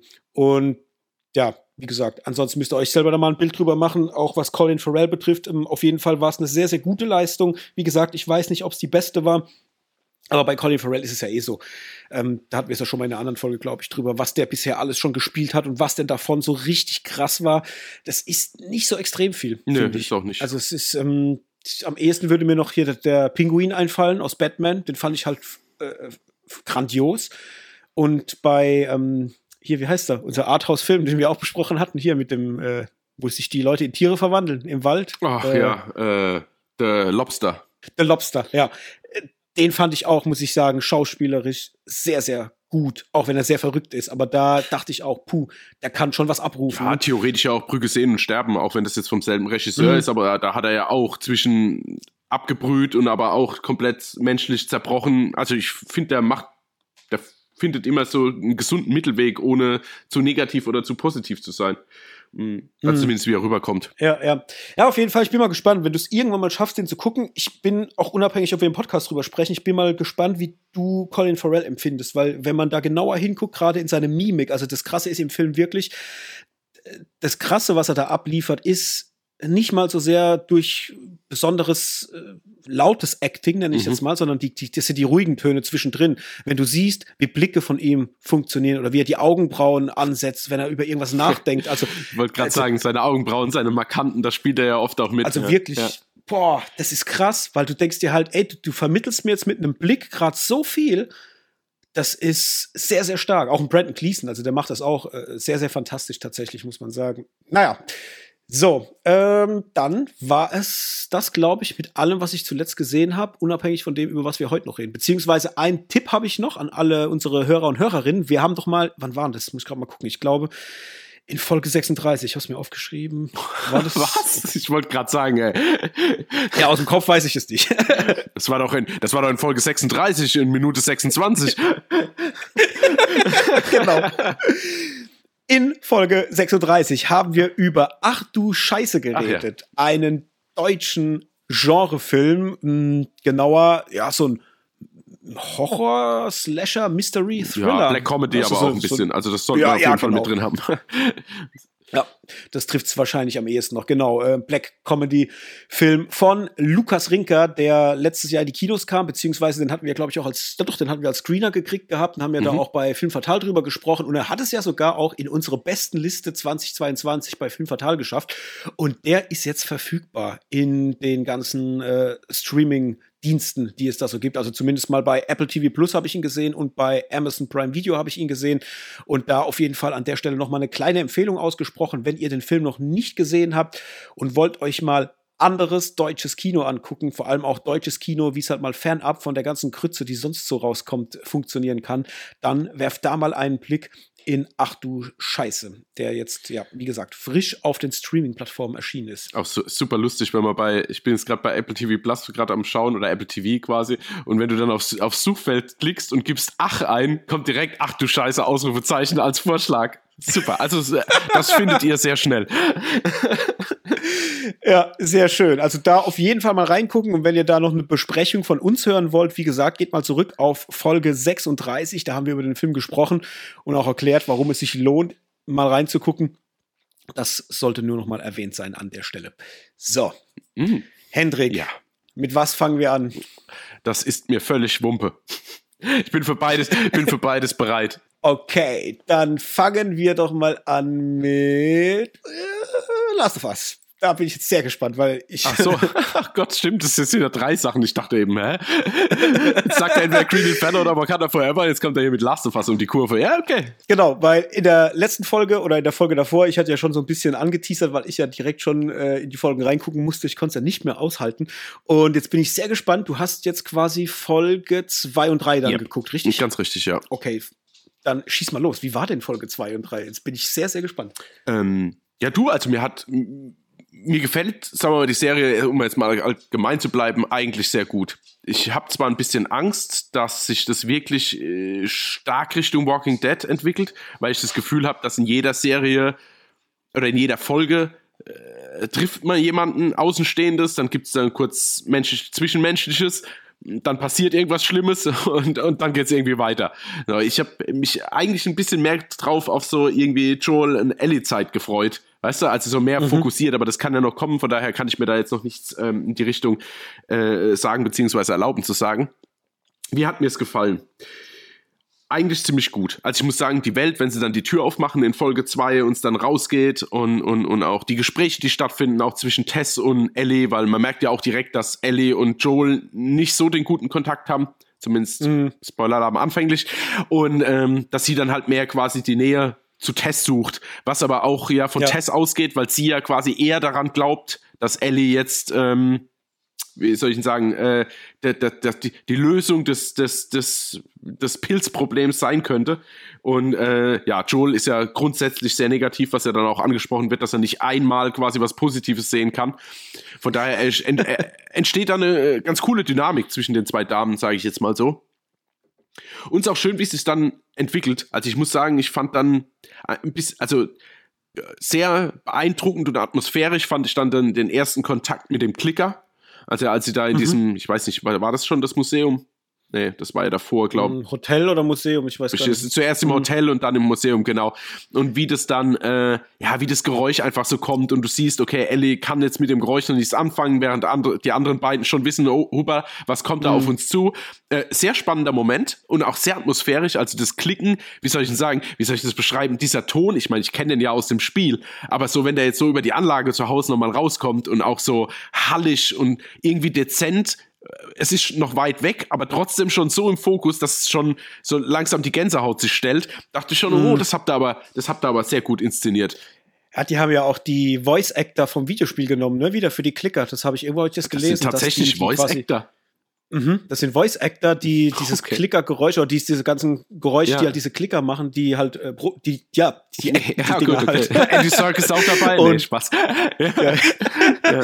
Und die haben sie quasi für die Serie jetzt auch ähm, wieder ähm, mhm. engagiert mhm. sozusagen, was natürlich cool ist, weil wenn du das Spiel gespielt hast, dann hast du halt den maximalen Wiedererkennungswert. Ja, ja, ja, definitiv. Ja, und das war schon sau stark gemacht. Also ich weiß nicht, spoilern wir jetzt groß oder soll ich jetzt mal um alles rumschiffen? Wie, wie wär's denn dir ganz recht? Nö, wir können doch ruhig spoilern. Also ich würde sagen, das ist ja jetzt eh schon raus eine, eine Weile, ähm, von dem her. Ja, also genau, und dann ja, kommt es ja zu einem Punkt, dass es äh, diese, dieses Treffen gibt mit diesem ersten oder mit den ersten Klickern.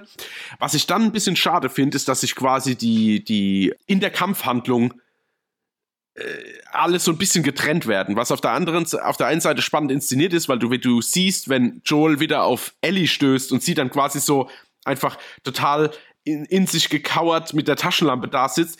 Cooler Moment, mhm. aber auf der anderen Seite hasse ich halt so ein, ähm, ja, wir, sieht, wir, wir sehen jetzt mal kurz Tess nicht und weißt du, und was ist denn da in der Zeit passiert? Huhuhu. Weißt du, das fand ich so ein bisschen so ein lame Move irgendwie hätte ich das gern mhm. gesehen mhm. und dann schon gewusst und dann dieses so, ah, ich habe mir den Knöchel verstaucht, ach nee, doch nicht, mir hat ein Klicker in den Hals gebissen, so. Weißt du, das war mir so, ah, ja. keine Ahnung. Ich mag das nicht, wenn, wenn das dann in der Action-Szene getrennt wird und dann kommt jemand zurück und du denkst, ah, ist da was oder ist da jetzt nichts? Das, äh, das ist für mich halt irgendwie lazy writing so. Da, also ist es mhm. nicht unbedingt, aber ich finde, das ist abgelutscht so. Das so, das so zu inszenieren. Ja, es ist halt der einfachste Weg. Ja, genau. Und das fand ich so ja. fast ein bisschen schade. Da hätte ich mir ein bisschen, naja, irgendwie andere Fingerspitzengefühl gewünscht, wie man so die Szene vielleicht auch anders darstellen kann und trotzdem noch die Spannung halten. Das fand ich so ein bisschen, mhm. uah.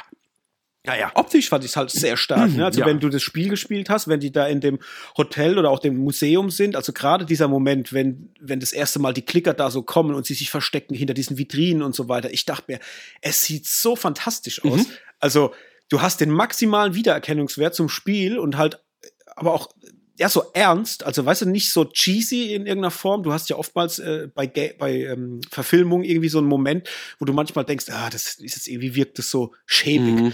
Das hatte ich halt bisher noch gar nicht. Also auch wenn, wenn sie an diese, an das Gebäude kommen vom Hotel, das sieht so unfassbar echt aus wie in diesem Spiel. Ja. So dass, also, also wenn, wenn man mich jetzt fragen würde, wie, wie würde ich es mir optisch wünschen, dann haben die das eigentlich perfekt getroffen, so wie, wie man das umsetzen kann. Ja, ja, äh, voll und ganz. Also kann ich dir nur recht geben. Auch die ein oder andere Kameraeinstellung, wenn die zum Beispiel, ich weiß jetzt nicht, ob das wieder Hotel oder Museum war, auf jeden Fall laufen die da so rein und dann geht die Kamera quasi so hoch und filmt die so von oben. Das mhm. sieht so aus, als wäre es eine Zwischensequenz in einem Spiel. Auch von der Belichtung her habe ich manchmal das Gefühl, ja. dass es so überkontrastreich ist teilweise. Also du hast natürlich dunkle, sterile, also nicht sterile, aber dunkle, morbide Momente. Und dann hast du aber auch so, so überstrahlende, kontrastreiche Momente, die dann wirklich fast so aussehen lassen, als wäre CGI zwischendrin. Also ich meine, der Hintergrund ja eh, mhm. aber ich meine jetzt auch die Figuren und Schauspieler. Also das haben sie wirklich, äh, muss schon sagen, das haben sie schon richtig geil umgesetzt. Also dieses, so muss eine Videospiel, äh, Videospielverfilmung aussehen, da haben die Leute schon mit recht, wenn sie das so ins Internet mhm. äh, rausrufen. Wobei ich aber, ja, ja. also lustig fand ich an einer Stelle, dass es, ich weiß nicht, ob es ein geplanter Gag war, aber ich musste irgendwie lachen. Das war in dem Moment, wo sie im Hotel waren und dieses Wasser da drin steht. Und sie dann sagt, mhm. oh, sie kann aber nicht schwimmen. Und normalerweise hast ja. du da nicht im Spiel immer dieses Nervige mit diesem Art Floß, wo du sie quasi immer so rumschieben musst. Mhm. Und in dem Moment steigt er einfach nur ins Wasser und zeigt dir, hey, Schätzelein, so, das Wasser steht mir bis zum Knie. Jetzt macht ihr mal nicht ins Hemd. Weißt du? Weil ich dachte, also ja, ich ja. hoffe, dass es wirklich ein Gag war für die, die das Spiel gespielt haben, weil sie jetzt dachten, oh, holt er jetzt irgendwo ein Brett und schiebt es jetzt darüber. Weißt du? Also das fand ich so, ja, er guckt nur so, mein Haupt, mach dich jetzt nicht nass im wahrsten Sinne des Wortes so. Ja gut, ich denke, es ist halt auch smart geschrieben insoweit, weil wie willst du das denn machen? Also wenn man jetzt denkt, er holt sich jetzt ein Stück ein Brett und sie schwimmt da drauf rum, das wäre ja wiederum in der Serie für Real Life wäre das halt total dumm. Ja. ja, total lächerlich. Ja, selbstverständlich. Aber ich fand es dann cool, wie sie es halt trotzdem, also zumindest gefühlt mit dem Augenzwinkern rüberbringen für die, die ja. das Spiel gespielt haben. Lassen wir es mal vielleicht so, absolut. so stehen. Ja, ähm, und dann habe ich tatsächlich, ich habe mich gestern so geärgert, wie ich das geschaut habe, weil ich habe das Spiel bestimmt zwei oder dreimal durchgespielt. Und so richtig viel hängen geblieben ist aber noch nicht. Also muss ich wieder feststellen, ich wurde Test tatsächlich auch gebissen im Spiel? Oder opfert die sich nur so? Ich meine nämlich, die opfert sich nur so. Ich kann mich nicht mehr erinnern. Ne, ich nämlich auch nicht. Das ärgert mich so, weil ich dachte nämlich, okay, wenn sie gebissen wurde, ist dieser, ich halte sie quasi auf Moment halb so tragisch. Weißt du, wie ich meine? Mhm. Also ja. ich, ich meine eigentlich, dass sie im Spiel tatsächlich nicht gebissen wurde und dadurch der Impact, dass sie sich jetzt opfert, dass quasi Ellie vielleicht wirklich zur Rettung werden kann, irgendwie mich emotionaler gepackt hat, und ich habe das Gefühl, in der Serie haben sie es jetzt mit diesem Biss gemacht, um das irgendwie abzuschmälern, haben dann aber quasi nochmal emotional was draufgekippt, indem sie das dann machen, dass dieses Feuerzeug halt nicht angeht. Ja, und dieser ja, ja. komische, äh, weiß ich immer noch nicht, wie ich das einordnen soll, Fungi-Kuss. Du meinst den Kill. Ja, ja, was ist der Kill? Da, also, ja, also diesen Kuss halt, meine ich jetzt. Für mich war das halt ein sehr stranger Kill, weil der Typ geht ja auf sie zu und es ist ja klar, dass er sie töten möchte oder zumindest Besitz von ihr ergreifen möchte in irgendeiner Form. Ja, aber sie ist ja schon eigentlich, ja, also gebissen, eigentlich, ja, ja, ja gedeiht ja schon in ihr, sagen wir es mal so, ja. Das habe ich halt nicht so, ich konnte das gedanklich nicht so einordnen, weil ich dachte mir, okay, diese äh, Infizierten, die rennen ja eigentlich super aggressiv drauf los. Rennt er jetzt nur nicht auf sie los, weil sie schon gebissen ist und ihm in irgendeiner Form halt, oder merkt er, dass in ihr schon der Virus vorherrscht und macht deswegen nicht mehr? Oder warum ist, was ist der Grund, warum er so gemütlich zu ihr ja. hinläuft und dann halt das mit diesem, mit diesem Kuss passiert? Ich, ich habe keine Ahnung. Äh, wie, also was sie erzählen wollten, ne? Also ich hätte jetzt äh, Version 1, hätte ich mir das so interpretiert. Also, dass er das schon spürt und vielleicht sogar dadurch, dass er noch nicht so weit vegetiert ist, irgendwie bla bla bla, vielleicht sogar noch irgendwas zwischen Mensch. Er weißt du, also so, na, mhm. ich weiß ja. es nicht, ist schwer zu sagen, aber ich würde schon sagen, dass er das äh, schon, schon gespürt hat. Warum er das dann überhaupt macht, ist natürlich dann die Frage. Weil wenn er ja weiß, dass, die, dass der Pilz schon in ihr ist, dann kann er sich das ja eigentlich sparen, außer er ist ein mhm. sexy Typ halt. Ja, vielleicht war das auch einfach für den Ekelfaktor fürs Publikum, weißt du? Ja, aber, aber, ja, aber das ist dann schon wieder lame. Verstehst du, was ich meine? wenn das der Grund mhm. war, so, ah, komm, jetzt machen wir mal noch einen richtig ekligen Fungi-Kuss, da, dann finde ich schon wieder schwach. Also das würde ich nicht feiern. Weil ich fand ihn widerwärtig des Todes. Also als ich das gesehen habe, dachte ich so, ah, ist das ja. widerliche Scheiße. Und habe aber auch dann im Nachgang gedacht, das kann der einzige Zweck für diese Szene sein.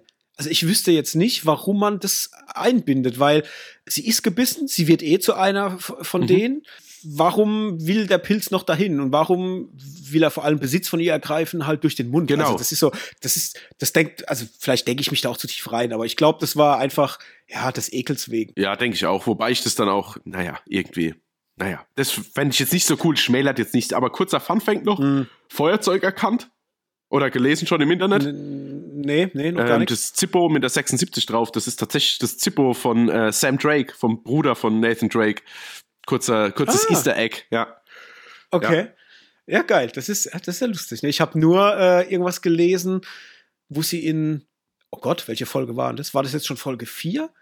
Oder Folge irgendwo mit dem, mit dem, mit dem Bürogebäude, mit, mit, wo sie The Office, die, die, wo sie das Set von The Office. Ah, nee, das ist, nee, das ist aber im Spiel schon.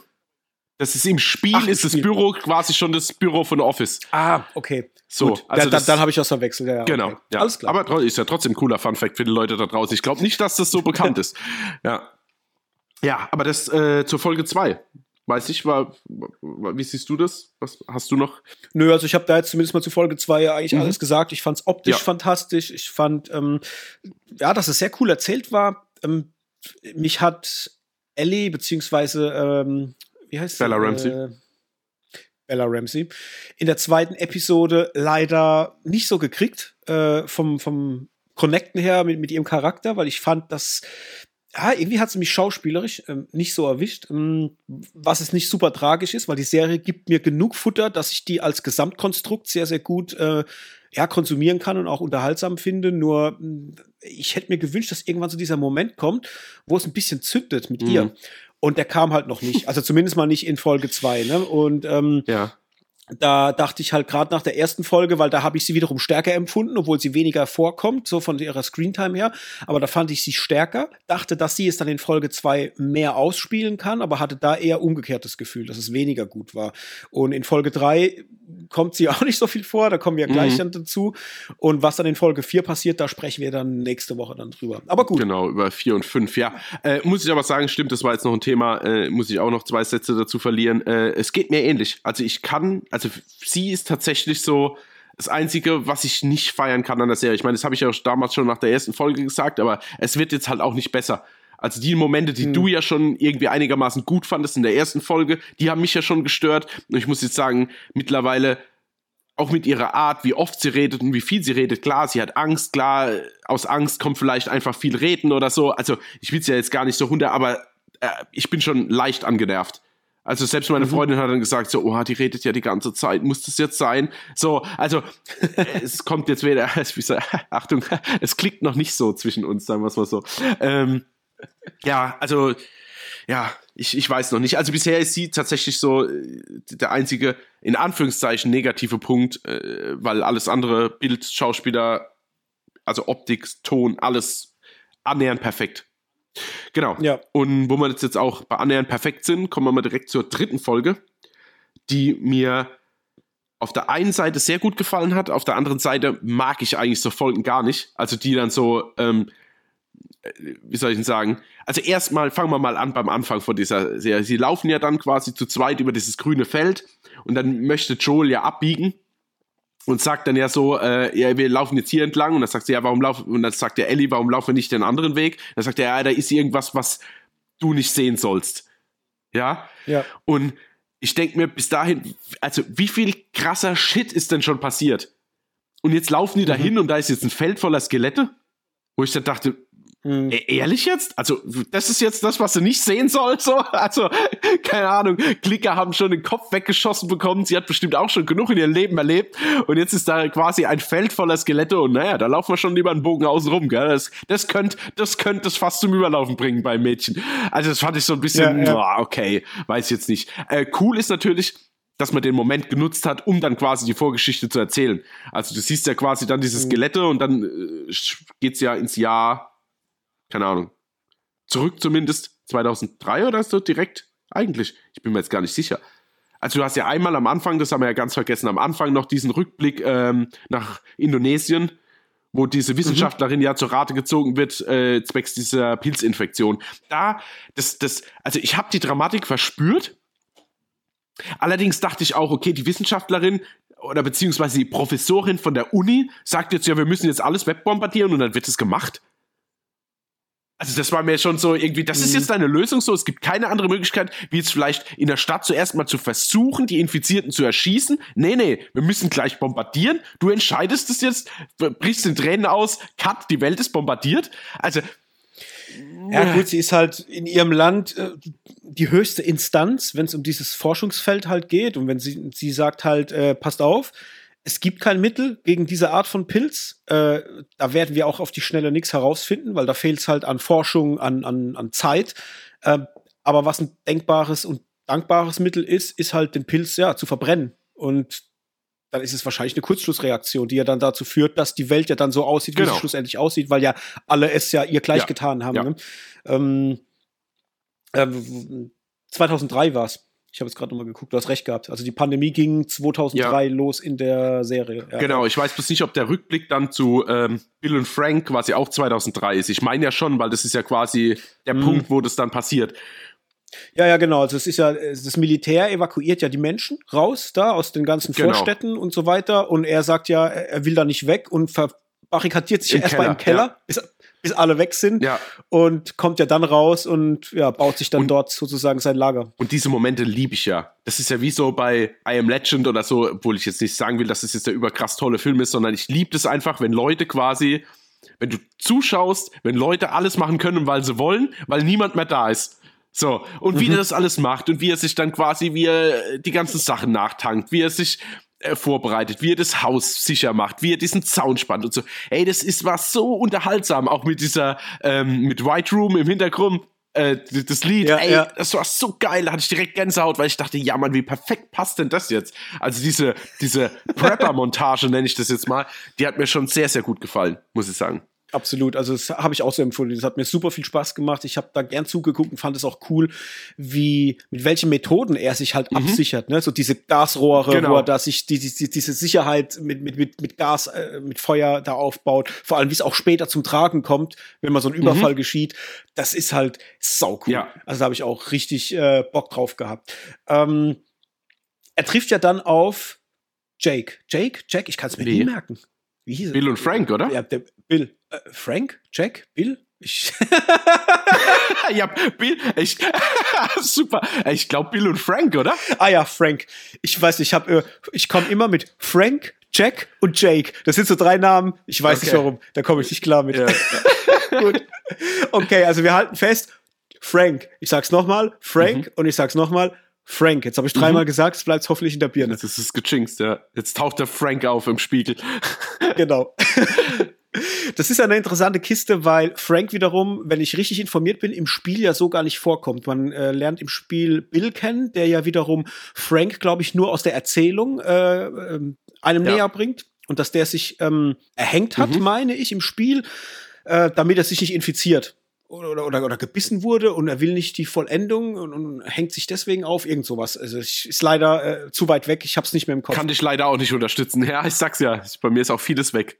Und man hat sich jetzt entschieden in der Serie, den, den Raum zu nutzen, um die Geschichte von Bill und Frank einfach stärker mhm. zu erzählen, um da mehr Tragweite reinzugeben und einfach auch mehr äh, ja, in die Charaktere reinzugehen. Und ich muss sagen, ich habe das sehr gemocht. Ich habe es zum einen wegen den Schauspielern sehr gemocht. Mh, hm, weil ja, das super glaubwürdig einfach war. Also ich, ich muss sagen, das war, äh, ja, ich, ich kann es mir ähm, nicht besser vorstellen. Also das war für mich alles so harmonisch irgendwie. Vom, wie wie ging es dir dabei?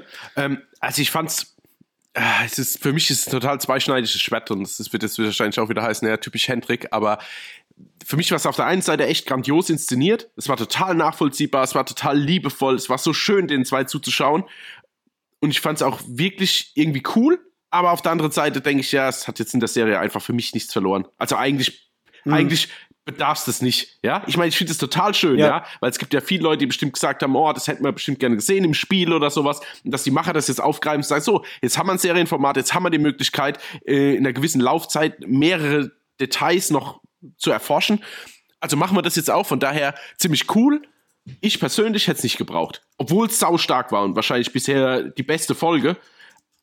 Aber ich hätte es jetzt in dem Fall nicht gebraucht. Ich wünsche mir halt einfach irgendwie ein Zusammenwachsen von Joel und Ellie und es wird auch noch kommen, aber weißt du, das wünsche ich mir halt eher wie jetzt quasi eine Vorgeschichte zu einem Pärchen, was dann eigentlich aber in der Jetztzeit keine Rolle mehr spielt. Ja, ich weiß gerade gar nicht. Ähm, kannst du dich erinnern im Spiel, ob da auch thematisiert wurde, dass ähm, Bill und Frank ähm, ein Paar hm, sind? Ich meine nicht. War das, das ist neu für die Serie. Weil, meine ich, aber. Okay. Weil ich weiß, äh, man, also zumindest mal, was mir das Internet auf die Schnelle ausspuckt, war, dass sie halt zum Haus von, von Bills altem Partner Frank äh, kommen. Aber ob da drauf eingegangen wird nochmal, äh, dass sie auch ein Paar mit, äh, also dass sie halt ein romantisches Paar waren, das weiß ich ehrlich gesagt gar nicht mehr. Ich muss nur sagen, ich fand ähm, die Art, wie sie es inszeniert haben jetzt für die Serie, das war halt einfach mal, Gott sei Dank, nicht cheesy. Nee, das war's nicht. Ja. Also so dieses, man hätte es ja, das hat man ja oft, dass sie da irgendwie mit dem Vorschlaghammer irgendwas reinbringen wollen, was sich dann erstmal nicht gut anfühlt oder man denkt, oh, jetzt, jetzt musstet ihr eine Agenda erfüllen und so weiter. Und das fand ich halt hier überhaupt nicht. Das hat sich irgendwie alles sehr homogen angefühlt und das habe ich unheimlich gemocht und vor allem habe ich halt ähm, Frank gemocht, also Murray Bartlett, ja. der ja jetzt gerade in The White Lotus auch mitgespielt hat oder jetzt bei Physical, was ich geguckt habe. Und ich hatte es ja in der äh, letzten Folge schon erwähnt, dass es krass ist, was dieser Typ abrufen kann, schauspielerisch. Also wenn man sich jetzt allein die drei Serien überlegt, die ich jetzt gerade genannt habe, äh, also die zwei mit The Last of Us noch zusammen, der ist so wandlungsfähig. Ich fand es unglaublich stark. Und das Witzige war auch, ich habe überhaupt nicht gewusst oder, oder mir da äh, Gedanken gemacht, wo das, wo das hingehen könnte jetzt in The Last of Us. Also sprich, äh, wie wird, ob, ob er sich selber ermordet oder ob er einfach nur alt wird und, und wie, wie die das so erzählen. Also ich fand es äh, sehr klug mhm. erzählt, dieses Miteinander alt werden und wie dann äh, auch beide entscheiden, wie sie halt mit sich dann im Alter auch umgehen ja. wollen. Das war irgendwie, ja, hatte mich. Ja, und so, so realitätsnah irgendwie gefühlt, so. Also, wie er dann aber auch sagt, also Frank dann auch sagt, äh, wie, wie war das genau? Ähm, ich habe schon schöne Zeiten erlebt, ich habe schlechte Zeiten er erlebt, ich habe auch mit dir schöne und schlechte Zeiten erlebt, aber die schönen Zeiten haben irgendwie über, überwogen. Und, und mhm. ach, das ist einfach irgendwie ein schöner Moment zwischen den zwei und die machen das halt auch einfach super. Äh, äh muss ja definitiv mhm. sagen, ob ich es gebraucht hätte, ich muss es nochmal sagen, eher nicht. Ich hätte es dann, glaube ich, lieber stringenter erzählt gehabt, alles. Aber auf der anderen Seite ist es richtig krass und für jeden, der jetzt wirklich keine Ahnung vom Spiel hat oder so, ähm, dem wird es ja auch nicht auffallen. Der wird ja jetzt auch nicht denken, naja, gut, das hätten wir jetzt nicht gebraucht. Ja. Also es, es fügt sich ja, sehr, sehr, sehr, sehr harmonisch ein in die Serie. Dann eine Frage zwecks Ellie. Und zwar zu Beginn von Episode 3 kommen sie doch einmal in so ein, eine Tankstelle oder ein Kiosk oder irgendwo, mhm. wo sie ja, in diesen Keller genau. runtersteigt. Und sie ersticht doch diesen Infizierten. Ja, sie, ach ja, sie ähm, stimmt, sie ersticht ihn auch. Die schneidet ihm ja zuerst so ein Stück auf und dann ersticht sie ihn. Ja, ja, ja. genau. Mhm das ist ja sowas, was so im Spiel, meine ich, nicht vorkommt. Ähm, ich kann mich zumindest überhaupt nicht nee, daran erinnern. Glaub... Was ich aber weiß, ist, dass Ellie ja in Teil 2 vom Spiel als ja schon sehr ambivalenter Charakter gezeichnet wird. Also du merkst, die ist nicht nur gut, die hat auch ganz andere Facetten. Glaubst du, das war ein Foreshadowing? Weil sie ja in der Szene, als sie den Infizierten tötet, nicht positiv besetzt rüberkommt. Sie kommt mir in dem Moment rüber wie ist schon sehr gefühlskalt. Und du merkst, dass in ihr noch was ganz anderes schlummert, was man jetzt als Zuschauer vielleicht nur noch nicht weiß. Also, dass da noch Dinge sind, die man vielleicht einfach noch nicht erfahren mhm. hat. Weil sie macht es mit sehr großer, ich sag mal, ja, Konsequenz. Sie ist da sehr gefühlskalt in dem Moment. Mhm.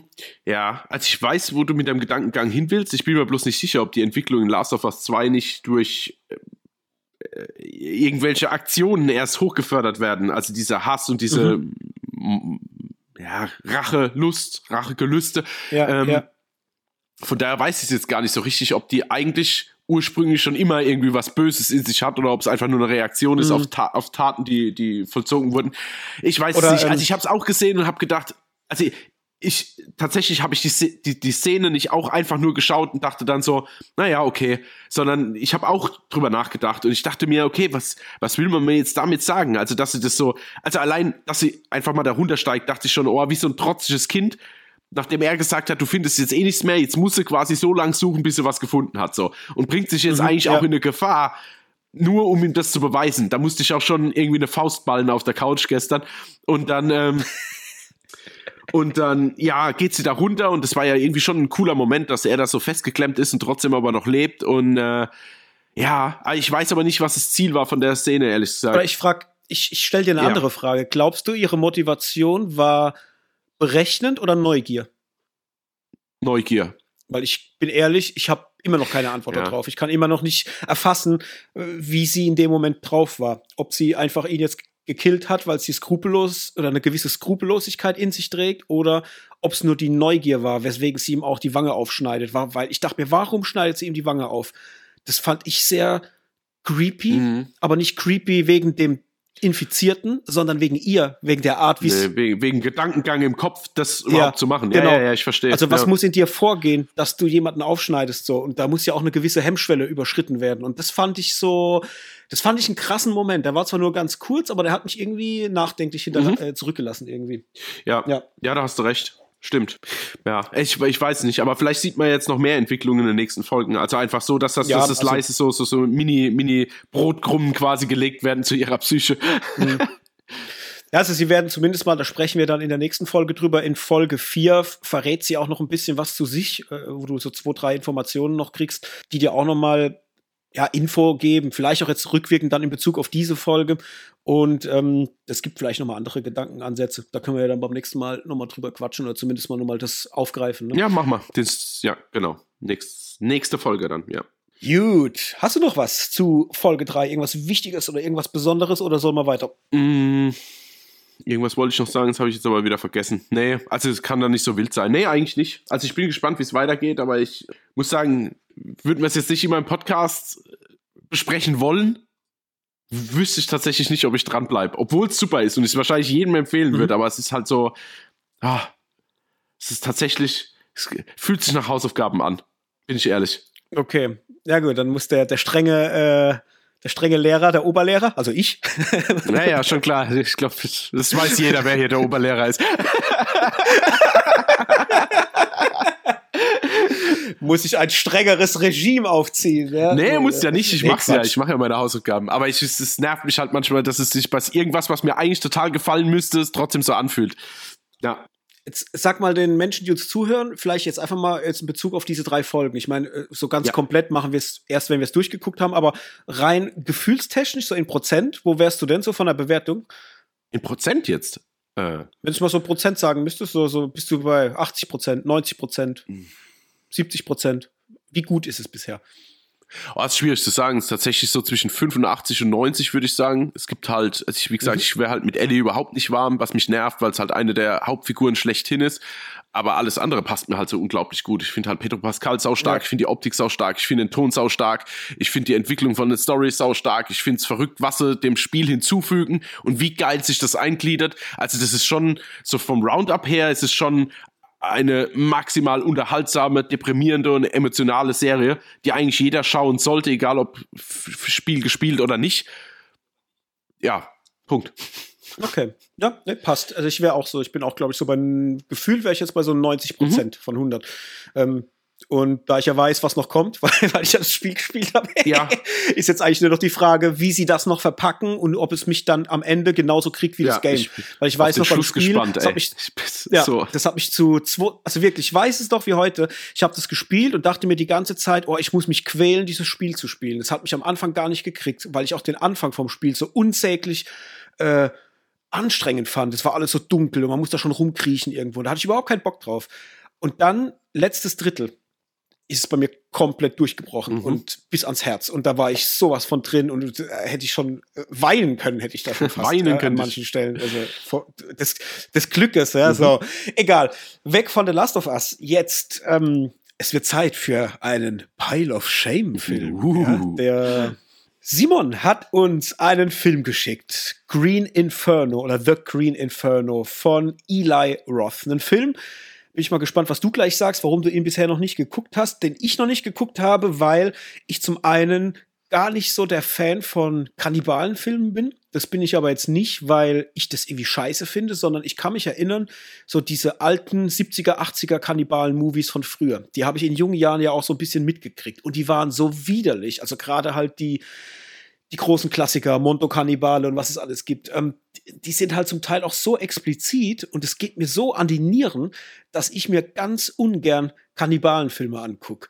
Und deswegen habe ich halt diesen Film nie geschaut. Ich war zu Beginn von der Karriere von Eli Roth natürlich schon so ein bisschen angefixt, muss ich sagen. Äh, vor allem halt auch wegen dem Thema Hostel, mhm. den ich damals sehr, sehr gemocht habe. Das war wirklich was, wo ich dachte, oh, sehr geil, äh, da will ich ähm, auf jeden Fall mehr sehen. Und muss sagen, ich habe den dann extra eine ganze Weile vor mir hergeschoben, aus dem Grund, Kannibalenfilm will ich nicht gucken. Und dann noch mal mehr, weil ich gemerkt habe irgendwann, ja, Eli Roth ist gar nicht so der Bringer. Ja? Also ich mag den gern, wenn er irgendwo als Darsteller dabei ist, wenn er irgendwie auch in der Produktion mit dabei ist, weil er schon ein paar so Ideen hat, die, das mag ich.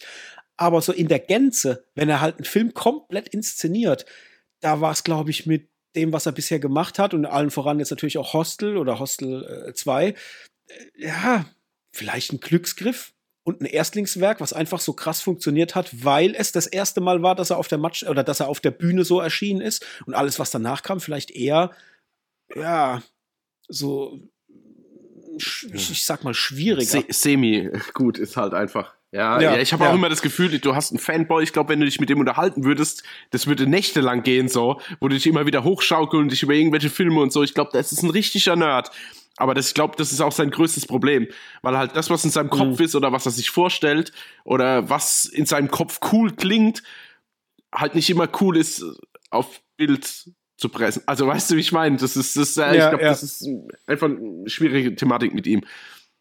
Ja, was war bei dir der Grund? Warum hast du ihn bisher noch nicht gesehen gehabt? Äh, kein Bock du, oder? Ja, das ist jetzt so weniger Filme, wo ich jetzt halt richtig hinten dran bin. Also ich habe das damals schon mitgekriegt, dass der rauskommt, habe dann auch schon gesehen, ah, er steht jetzt auf einmal in den Regalen und so. Und da dachte ich immer, ja, okay, aber auf der anderen Seite bin ich jetzt halt auch nicht so, wenn es jetzt um so Gemetzel geht, halt nicht unbedingt so der Gorehound. Also im Actionbereich schon, aber jetzt nicht, wenn es so, ja, mhm. wenn es so schmatzig wird wie jetzt halt hier und dann halt Kannibalen. Ich weiß auch nicht, da denke ich, jetzt setzt dich zu Hause hin, schaust dir an, wie irgendwie Kannibalen eine Touristengruppe auffressen. So, okay, ja, kannst du auch der, also kann, kann ich mit meiner Lebenszeit vielleicht auch anderes anfangen, weißt du? Also nicht, dass ich ja, kein ja. Komplettist bin. Ich, ich, ich bin jetzt froh, dass ich ihn gesehen habe und kann quasi einen Haken setzen. Ja, aber ja. ich war jetzt nicht auf der Jagd gewesen nach dem Film, um mir den jetzt endlich mal von meiner Liste zu streichen. Ich bin froh, dass es erledigt ist und deswegen bin ich auch froh, dass wir dieses, dieses Feature bei uns hier installiert haben. Aber nun ja. Na gut, dann wollen wir dann gleich mal gucken, wie sehr uns dann gequält hat. Vielleicht interessant noch mhm. zu wissen, es ist äh, wieder ein Film mit Lorenza Isso. Die hat auch schon bereits äh, oder hat wieder nachher bei Knock Knock mitgespielt. Mhm. Ja, wa warum, warum wohl halt? Ja. Hast mal gesehen, 14 bis 19 verheiratet. Vetternwirtschaft. ja, ja, genau. Alles Vitamin B. ja, äh, du hast die Blu-ray vor dir liegen. Lest doch mal vor, um was es geht. Genau, also es ist ein bisschen länger, aber ich lese vor. Der Hölle kannst du nicht entfliehen. Das ist doch super catchy schon. Für eine Gruppe Studenten und junger Ökoaktivisten beginnt das Hilfsprojekt am Amazonas mit einer Katastrophe, als ihr Flugzeug tief im dichten Dschungel Perus abstürzt. Auf der Suche nach Hilfe müssen sich die Überlebenden notgedrungen auf den Weg durch den unwirklichen und vor, vor zahlreichen Gefahren gespickten Urwald machen eine Belastungsprobe, die jeden einzelnen der jungen Leute an psychische und auch physische Grenzen bringt. Als sie nach endlosen Strapazen endlich auf einen Stamm einheimischer Indianer treffen, glauben sie zunächst gerettet zu sein. Doch die Erleichterung währt nur kurz. Erst jetzt bemerken sie, dass sie einer Horde Kannibalen in die Arme gelaufen sind, die es auf Menschenfleisch abgesehen haben. Eine Flucht aus dieser Hölle scheint unmöglich. Mhm. Yeah. Sieht sich genauso wie der Anfang.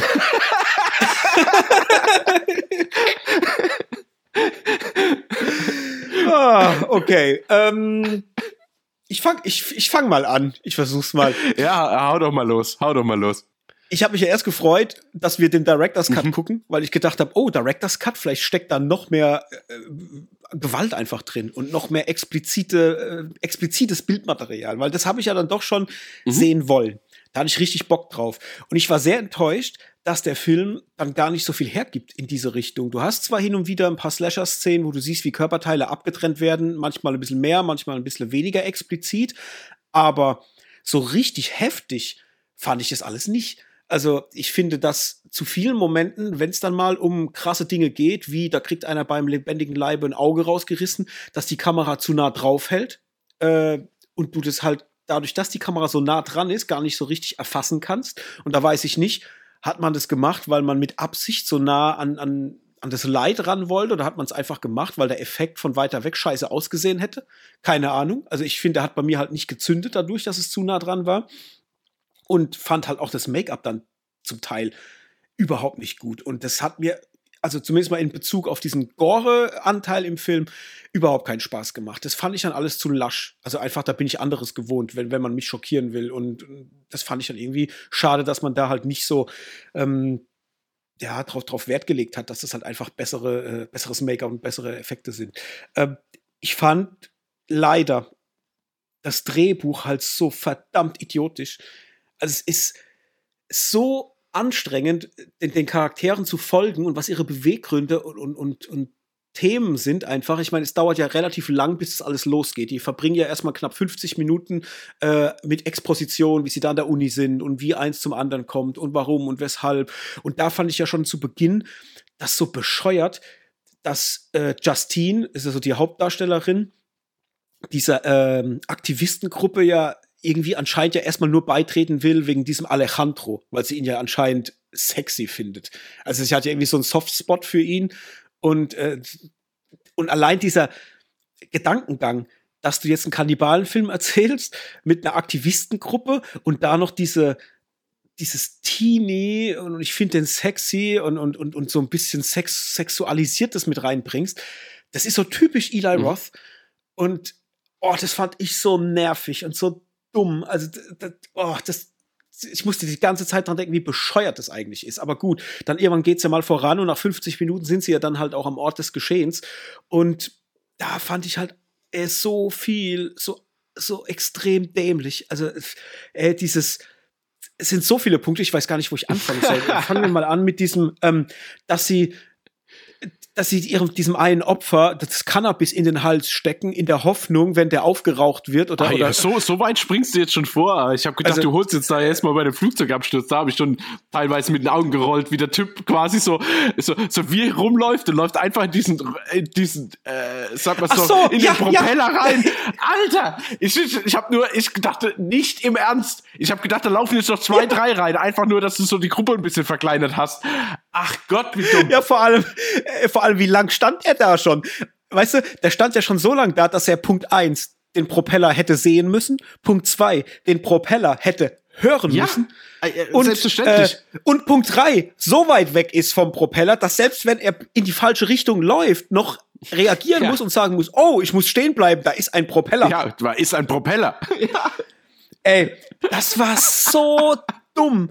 Das ja, war, auch, äh, oh komm, lass doch einfach, lass doch einfach mal ein bisschen haten, aber auch schon wie die zwei aus dem Flugzeug rausfliegen und es tatsächlich beide schaffen, durch einen Holzstab aufgespießt zu werden. Verstehst du?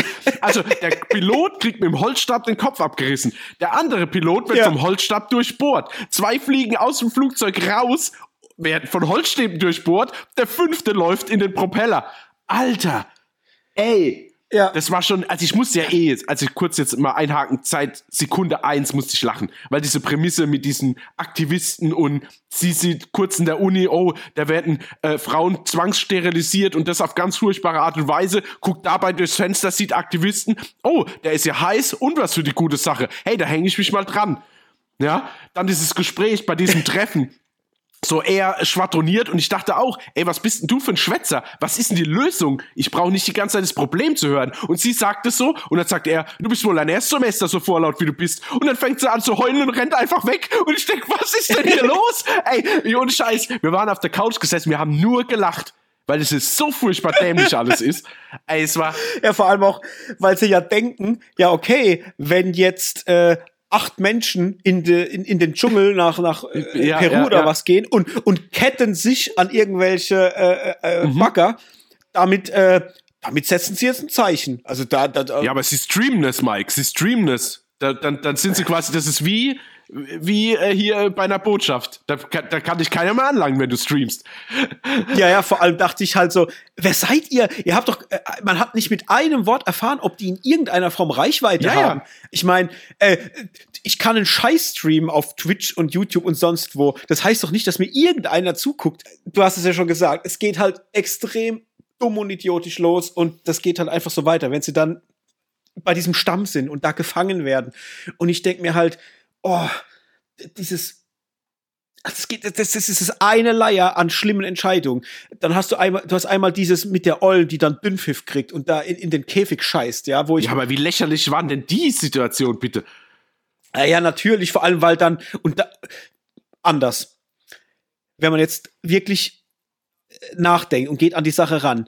Ich glaube nicht, dass ein eingeborenen Stamm jemanden auslacht, der Dünnpfiff hat. Warum soll er denn über ihn lachen? Über ihn, wenn, wenn er über ihn lachen wollen würde, müsste er erstmal in westlichen Gedankengängen sein, wo es schambehaftet genau. ist, wenn jemand Dünnpfiff hat und scheißen muss, ja. Und ich gehe davon aus, wenn die im Dschungel leben wenn die mal scheißen müssen, die scheißen wahrscheinlich überall hin. Die haben so. bestimmt eine saugeile Marmortoilette hinten, weißt du so? Man, oh, guck mal, wie, wie asozial die denn sind. Ja, ja. ja weißt du, das ist so, die, die, äh, die, die greifen quasi so westliche Scha ja, Dinge ja. auf mit, mit Charme, was überhaupt nicht, äh, kulturell gar nicht genau. funktionieren kann in meiner Welt so. Ja, ja aber gut, Und, das, da, da machst du jetzt aber Probleme auf, da hat der Film aber ganz andere Probleme, wie jetzt irgendwie. Also ich weiß, was du meinst, klar, selbstverständlich.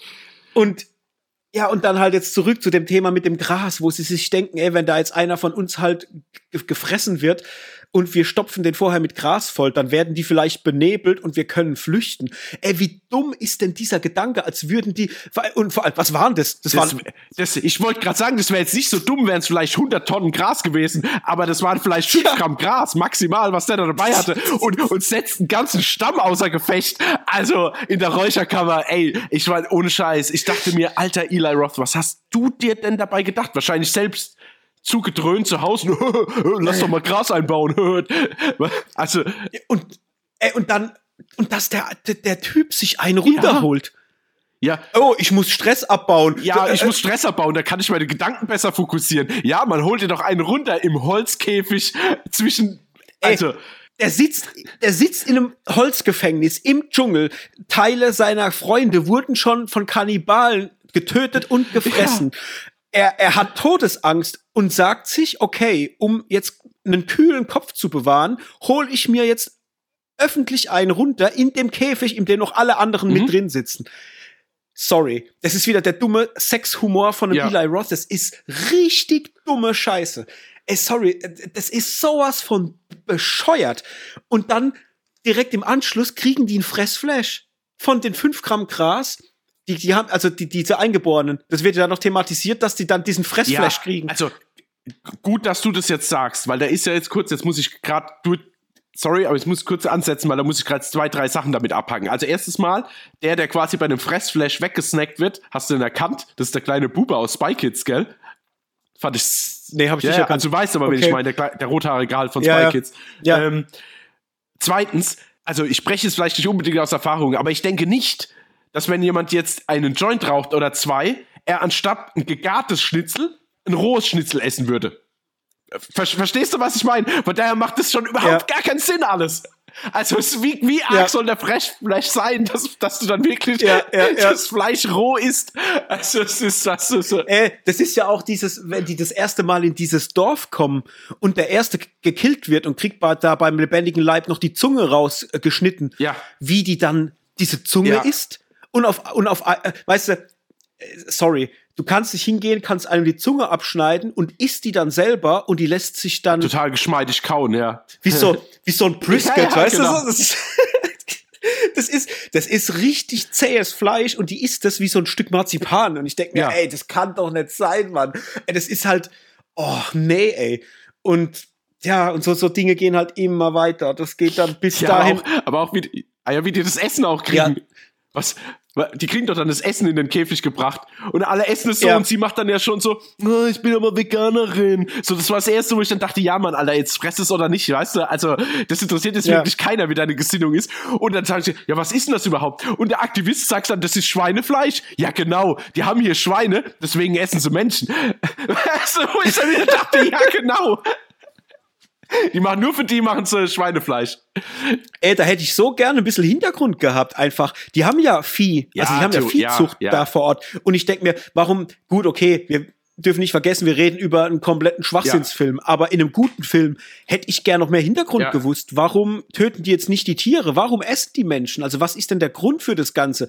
Äh, in meiner Welt hätte es ein geiles, äh, hätte eine coole Gruppe an, an Studenten gehabt, die sich richtig mit, mit, mit Ethnie ja. befassen und du hättest richtig, äh, ja, einfach äh, Basic-Infos gekriegt. Das fehlt dir hier ja alles, ja. Das ist so ein Rotz. Und dann halt, wenn sie dann ausbrechen oder versuchen auszubrechen, das muss ich dich fragen, das habe ich jetzt komplett vergessen. Es rennt doch mal eine weg, die sich dann in so einem. Jetzt wollte ich vorhin auch fragen, was mit ihr passiert ist?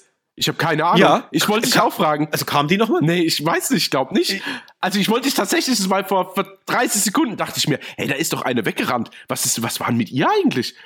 Aber ich weiß es jetzt nicht. Mhm. Also ich kann das jetzt nicht sagen. Gott, ist das unangenehm. Ich kann mich auch nicht mehr erinnern. Oh Gott. Ob die nochmal irgendwie thematisiert ja, eigentlich wurde. nicht. Also, weil die flüchten ja dann auch, oder? Das ist ja erst danach. Ja, genau, die flüchten dann raus und dann kommt ja dieser unfassbar dummer Moment. Ja, ja, ich habe so an dich denken müssen. Ey, da sind die am, am, am Ufer, so am Wasser und laufen auf so Steinen und wollen halt da flüchten. Und dann springt doch der Typ von einem Stein auf den nächsten. Mhm. Und ich habe ja zu dir gesagt, doch, ey, pass ja, auf, ja. wenn du den Film guckst. Ich sag nur Wasser, ins mhm. Wasser springen. Und dann springt sie doch, anstatt mit irgendeiner Form von Agilität, springt sie wie, wie so Gänschenfüße. Ja. So einfach einen Schritt nach vorne ins Wasser und, und taucht unter und ist weg und taucht und wird weggespült ja. und taucht dann irgendwo wieder auf. Und ich denke mir, Alter, wie, wie unagil kann man so eine Szene inszenieren? Also es war mit Abstand die schlechteste inszenierte Szene in diesem ganzen ja. Film das ist, also da passt gar nichts. Da ist keine Dynamik, nichts drin. Und ich dachte, ihr wollt mich doch verarschen. Das ist doch gerade jetzt, also das ist eigentlich eine Szene, die würde man nachher in den, in den äh, hier Goofs und, und, und so weiter. Ja, äh, genau, im Gag-Reel taucht's auf, ja. Im, genau, im, im, im Gag-Reel taucht sie auf, ja. Ja, ja, tatsächlich, aber also der ganze Film ist halt das, leider das Gag-Reel geworden. Oh. die Outtakes in der Film. Ey, und, und was ich auch nicht begriffen habe, wahrscheinlich will man auch nicht, dass es in irgendeiner Form begriffen wird, warum wird denn an ihr die rituelle Beschneidung vorgenommen oder soll vorgenommen werden? Also an Justine, die wird ja einmal auch so ähm, geschmückt, wie jetzt die, die, die eigentlichen Bewohner von ja. diesem Stamm, die werden ja rituell beschnitten. Und diese Beschneidung wird ja an ihr oder soll an ihr ja auch vollzogen werden. Ja, aber ist es wirklich schlimm? Ich, soll, soll die Beschneidung vollzogen werden? Ich hatte es so verstanden, dass sie irgendwie noch Jungfrau ist, weil die ja das testet mit diesem komischen mit dieser Kralle. Ach, und ja, dass dann, dadurch, dass sie noch Jungfrau ist, irgendwas Spezielles mit ihr passiert. Also ich war jetzt nicht unbedingt auf Beschneidung aus, aber ich habe mir das so ah, erklärt, okay. dass, weil die, wenn ja zwei Stück, wenn ja getestet sei, wie das schon klingt, Gott, schäme ich mich schon drüber zu sprechen. Ja. Aber ja, genau, so habe ich das interpretiert. Ach, stimmt, ja, ja. Okay, ja, du hast recht. Also wenn man das aus der, äh, von der Warte aus sieht, dass es vielleicht gar nicht um Beschneidung ging, sondern nur um dieses Testen wegen ja. Jungfräulichkeit, dann hast du natürlich recht. Dann ist ja sie wahrscheinlich oder stellt was Besonderes dar im Verhältnis zu den anderen. Ne? Ja, genau, genau. Das ist dann, keine Ahnung, kriegt dann Essen für die Königsfamilie, weil es noch Jungfrau ist oder so, keine Ahnung. Okay, ja. ja, oh, ja ähm, das Ende vom Film. Alter Schwede. Dieses, sie lassen ja Alejandro zurück. Ja. Und sie flüchtet ja dann und kommt ja dann auch wieder raus und kommt wieder zurück ins Leben, in Anführungsstrichen. ja, ich muss. Und dieser Cliff, dieser Cliffhanger, oder beziehungsweise noch vor dem Cliffhanger, dieser kleine Schockmoment noch, wenn sie da auf dem, auf diesem Gang in der Uni noch läuft. Ja, aber warum, warum hat sie auf einmal so komische Zähne dann in diesem komischen Kurztraum? Also dachte ich auch, wie bescheuert. Ja, ja, genau. Warum träumt sie das von sich selber? Also keine Ahnung. Ja, wie bescheuert. Aber auch diese Fluchtsequenz. Oh, ich habe so an Ace Ventura denken müssen. Der hätte einfach nur so mit so einer Fledermaus zwischen den, zwischen den Indianern, ich nenne es jetzt mal Indianer, weil es auch hier so drin steht, zwischen den Indianern und diesen komischen Special Private Army Typen einfach so, weißt du, mit der ja. weißen Fledermaus zwischendurch rennen müssen. Genauso hat sich das angefühlt, nur dass er ein Handy anstatt eine Fledermaus hat, ey. Ja, das war so idiotisch. Ich dachte vor allem auch, ich dachte ja eher, dass sie erschossen wird. Ja, ich dachte es auch. Ähm, weil sie ja aussieht wie einer vom Stamm. Aussieht wie, ja, genau. Weil das wäre für mich auch das viel geilere Ende gewesen, wenn man einfach gesagt hätte, die sieht aus wie einer von denen, die wird jetzt einfach erschossen und der Typ bleibt zurück und wird gefressen. Film ja. vorbei. Hätte hätt für mich auch funktioniert. Aber dieses, ach, dass man dann dieses Fass noch aufmacht und dann kommt sie wieder mit ihrem scheiß Handy und Achtung, ich streame, ich streame ja. und ey. Oh ja. Ja, und dann nee. halt dieses unsägliche Cliffhanger zum Schluss, wenn ja eigentlich der Abspann schon läuft und dann zuckt doch so das Bild kurz und dann ruft doch, äh, ja. wie war das, die Schwester von diesem zurückgelassenen Aktivisten. Also, was soll das aber dann werden irgendwie? Keine Ahnung. Green Inferno, die Rache? Also, Revenge of the Fallen. Revenge of the Eaten. Ja, ja, ja genau. Oh Gott. Äh, dann, ja, dann kriegst du ja vermittelt, er ist noch da. Man hat ihn auf einem Satellitenbild erkannt. Mhm. Und dann guckt sie ja wieder aus dem Fenster und dann sind ja weitere Aktivisten, die ihn wie so eine Art Che Guevara-Figur dann ja noch feiern. Ne? Ja, ja, ja, genau. Er ist ja noch so, so der Märtyrer, ja. so auf die Art. Ey. Oh Gott. Äh, also, Nee, also ich muss sagen, das, war das Einzige, was, also zwei Sachen, ich möchte jetzt mal noch wenigstens zwei, zwei positive Sachen, oh Gott, wir müssen auf die Zeit schauen, äh, äh, zwei positive Sachen sagen zum Film. Ich muss sagen, das habe ich mir nämlich extra aufgehoben, da werde ich jetzt wahrscheinlich in ein entsetztes Mike-Gesicht schauen. Aber sehe ich ja jetzt eh schon die letzten zehn Minuten. Von daher mache ich es jetzt nicht schlimmer. Ich muss sagen, diese Szene, wenn dieser, äh, jetzt habe ich mir extra einen Namen rausgesucht und schon wieder verstand, äh, vergessen, wenn Jonah quasi eigentlich der sympathischste äh, aus dieser Gruppe, der sie ja auch so ein bisschen rekrutiert beziehungsweise aktiviert, ähm, wenn der da auseinandergenommen wird, du hast es ja auch äh, schon erwähnt mit der Zunge mhm. und so, klar ist das Quatsch, aber ich muss sagen, dieses Demontieren von diesem Körper, das hat mir ja. schon irgendwie zugesetzt.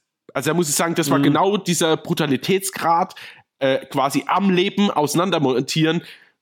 Oh, da, da, das hat mich so ein bisschen gekriegt. So, das ist. Das, ja. Das ist auch der einzige ja. Moment im Film, der richtig tief geht. Ja, komplett, ja. Also von der Gewalt her. Ja, ja, genau. Ne, weil du da halt auch, wenn du siehst ja, wie sie ihm die Gliedmaßen abhacken und. Ja, aber auch abhacken, weißt du, das ist nicht mit einmal weg, sondern das muss wirklich zwei, ja. drei, vier Mal, bis dann das Bein abfällt. Ja. Wow, und er lebt dann dabei noch und das, wow, das fand ich schon, fand ich schon harter Tobak. Ja, ich meine, man muss ja natürlich jetzt auch vorneweg setzen, wir reden jetzt über einen äh, Slasher-Kannibalen-Film, natürlich mit äh, ja, ich sag mal, dem, dem Wissen und, und der Sehgewohnheit, dass wir schon andere sehr harte Filme geguckt haben. Ja. Wenn man jetzt jemanden ranholt, der noch nie mit sowas zu tun hatte oder sich in diesem Slasher-Genre auch noch nicht so aufgehalten hat, dann ist das schon ein sehr harter Tobak. Würde ich, so würde ich das auch sagen. Ja, definitiv. Also das äh, soll man da jetzt nicht unter den Teppich kehren. Nee, nee, nee, nee, nee. Und dann äh, letzter Punkt noch quasi positiv da dazu. Ich muss schon sagen, ich fand's relativ cool, dass sie trotzdem noch, wie soll ich denn sagen, dass die ganze Scheiße, die jetzt alle erlebt haben, trotzdem noch einigermaßen ein Happy End in Anführungszeichen haben und sie quasi nicht sagt, oh, der Stamm, das sind alles Kannibalen, das war voll wild, sondern einfach das große Ganze, die Natur quasi und auch wenn die jetzt denen jetzt, was ich, bös gesinnt will ich ja nicht mehr sagen, aber die jetzt als Futter einfach ausgemacht haben, heißt es ja noch lange nicht, dass man den ganzen Lebensraum zerstören muss, so. Weil es sind halt, mhm. und dann fand ich es eigentlich ganz cool, dass die das nicht sagt, ja, aber das waren alles Kannibalen und die haben uns total zerfetzt und das war ganz schlimm und so, sondern einfach nur sieht, ey, dann sind die, die wirklich für eine gute Sache dahin geflogen sind, was ja vielleicht, sagen wir mal, zwei, drei waren, ähm, wenigstens nicht umsonst gestorben. So, das fand ich wenigstens mhm. noch so ein bisschen, ja, ja, ja, ich weiß, was du meinst. Ich konnte es, ja, ich, es fiel mir schwer, das so in den, ins richtige äh, Licht ja, in meinem Kopf zu rücken. War auch, war auch komisch. Weil auf der einen Seite denke ich mir, ich verstehe den Ansatz, weil letztendlich waren ja sie die fremde Lebensform, die in ein Habitat reingekommen sind, wo sie nichts zu ja. suchen haben. Deswegen ist ja das, was ihnen widerfahren ist, ich sag mal, äh, prinzipiell nicht böse. Ne, unter, unterm Strich, ob die jetzt von einem Stamm gefressen werden oder von einem Tiger, macht quasi im Urwald keinen Unterschied. Also weißt du, wie ich meine? So, ja, jetzt mal ja. plump runtergebrochen. Ja, ja. Ja, weil, weil innerhalb ihrer eigenen Regeln ist es ja nichts Falsches, was sie genau. machen. Deswegen waren ja sie eher so der, der, ja, der Fremdfaktor. Mhm. Und ähm, da stimme ich dir schon zu. Also da gebe ich dir absolut recht. Ähm, es war, hat sich trotzdem ja. komisch angefühlt, warum sie so damit umgeht. Der, der, ganze ja, Film hat sich komisch halt angefühlt. Ich meine, der ist so ja. voll mit so, mit so Spitzen immer wieder, auch mit politischen Spitzen oder mit, mit, ähm, mit Dingen, wo, wo es einfach auch um, um Ideale geht und um, um, um Denkansätze geht. Und ja, aber er es halt nicht schafft, es in gesund zueinander zu bringen, mhm. sagen wir es mal so. Also das ist alles so verworren und, und schwierig inszeniert, deswegen, ja, schwierig. Bei mir hat er nicht funktioniert. Also ich habe ihn nee. nur mit zwei Sternen bewertet, also vier von zehn. Und ja, ich würde da jetzt auch keine Empfehlung aussprechen. Also das ist was. Oh, ich habe auch tatsächlich, ja, ich bin da sogar ein bisschen härter noch ins Gericht gegangen. Bei mir hat er anderthalb gekriegt mhm. äh, von fünf. Weil okay ja, ich meine, das ist, funktioniert, wenn du den als quatschige Komödie siehst, dann hast du, glaube ich, deinen Spaß, aber wenn du das wirklich ernst nehmen willst, was da passiert, ist es halt alles. Es ist weder galant inszeniert, noch ist es cool geschauspielert, noch sieht es gut aus. Allein diese Kamerafahrt über diesen Dschungel, wo ich dachte, ey, was habt ihr das mit, keine Ahnung, mit dem ersten Kamerahandy aufgenommen oder so? Also es war wirklich, weißt du, da war nicht mal die Naturaufnahmen waren schön. Das meine ich, weißt du? Mhm. Also da ist wirklich relativ wenig gut da dran an dem Film. Und von daher, ja, ja. ja leider anderthalb von mir. Ist ja auch witzig, ne? Lorenza Izzo, die da die Hauptrolle oder die weibliche Hauptrolle spielt, die hat ja damals gestartet, äh, ihr hat ja gestartet, Anna de Amas damals in Knock Knock 2015. Mhm, in Knock Knock, ja, den habe ich immer noch nicht gesehen, ja.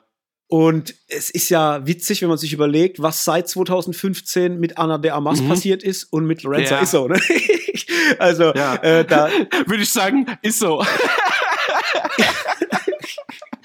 ja, ja, stimmt. Ja, vollkommen richtig. Also da. Ähm, aber den kann man tatsächlich gucken. Also Knock Knock ist jetzt nicht der allergeilste Film, aber der ist interessant. Also er ist interessant, ist spannend und macht auch ein paar gute Themen auf. Also das ist, ist, ist kein schlimmer. Mhm. Also den habe ich schon geguckt, der kann man machen, okay. auf jeden Fall. Na gut, The Green Inferno. In diesem Sinne ein Film weiter abgearbeitet vom Pile of Shame. Dann geht's zu Black Panther, Wakanda Forever, der letzte Film heute in der Folge, der jetzt frisch auf Disney Plus erschienen ist. Ähm, der kam ja schon wann kam der ins Kino? Weißt du es noch zufällig? Hast du es gerade auf dem Schirm? Wann oh, der? Du, ich hätte es gesagt äh, Oktober, November, oder? Also das ist so super frisch. Ähm, 9. Ja. November, ja. 9. November 2022 ja. kam er bei uns in die Kinos. Und ja, wie gesagt, ist jetzt auf Disney Plus verfügbar. Kriegst du den kurz zusammengefasst? Puh, äh, ich versuch's. Also, nachdem äh, der ursprüngliche Black Panther, also T'Challa, äh, dargestellt von Chadwick Boseman, direkt quasi, also an einer mysteriösen Krankheit verstorben ist, sagen wir es mal so, äh, sind natürlich die Machtverhältnisse erstmal ungeklärt. Also seine Mutter übernimmt den Stamm, seine Tochter, äh, seine Schwester quasi ist die ja weiterhin die Prinzessin.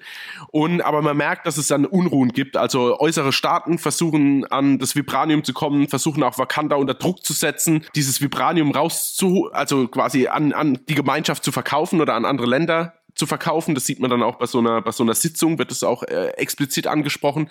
Ja, daraufhin sieht man dann, wie quasi in einem anderen Teil, in einem vom Land, oder nicht, also nicht von Wakanda, sondern in einem anderen Teil der Erde, ein Vibraniumstein gefunden wird im Meer, der allerdings von einer Unterwasser naja, Macht, wie, wie soll ich denn sagen, ein Unterwasservolk äh, beschützt wird. Und äh, ja, daraus stellt sich raus, dass es quasi ähm, ja ein Volk gibt, was sich dann zuerst mit Wakanda verbünden will, dann aber auch nicht. Und dadurch entsteht dann Krieg.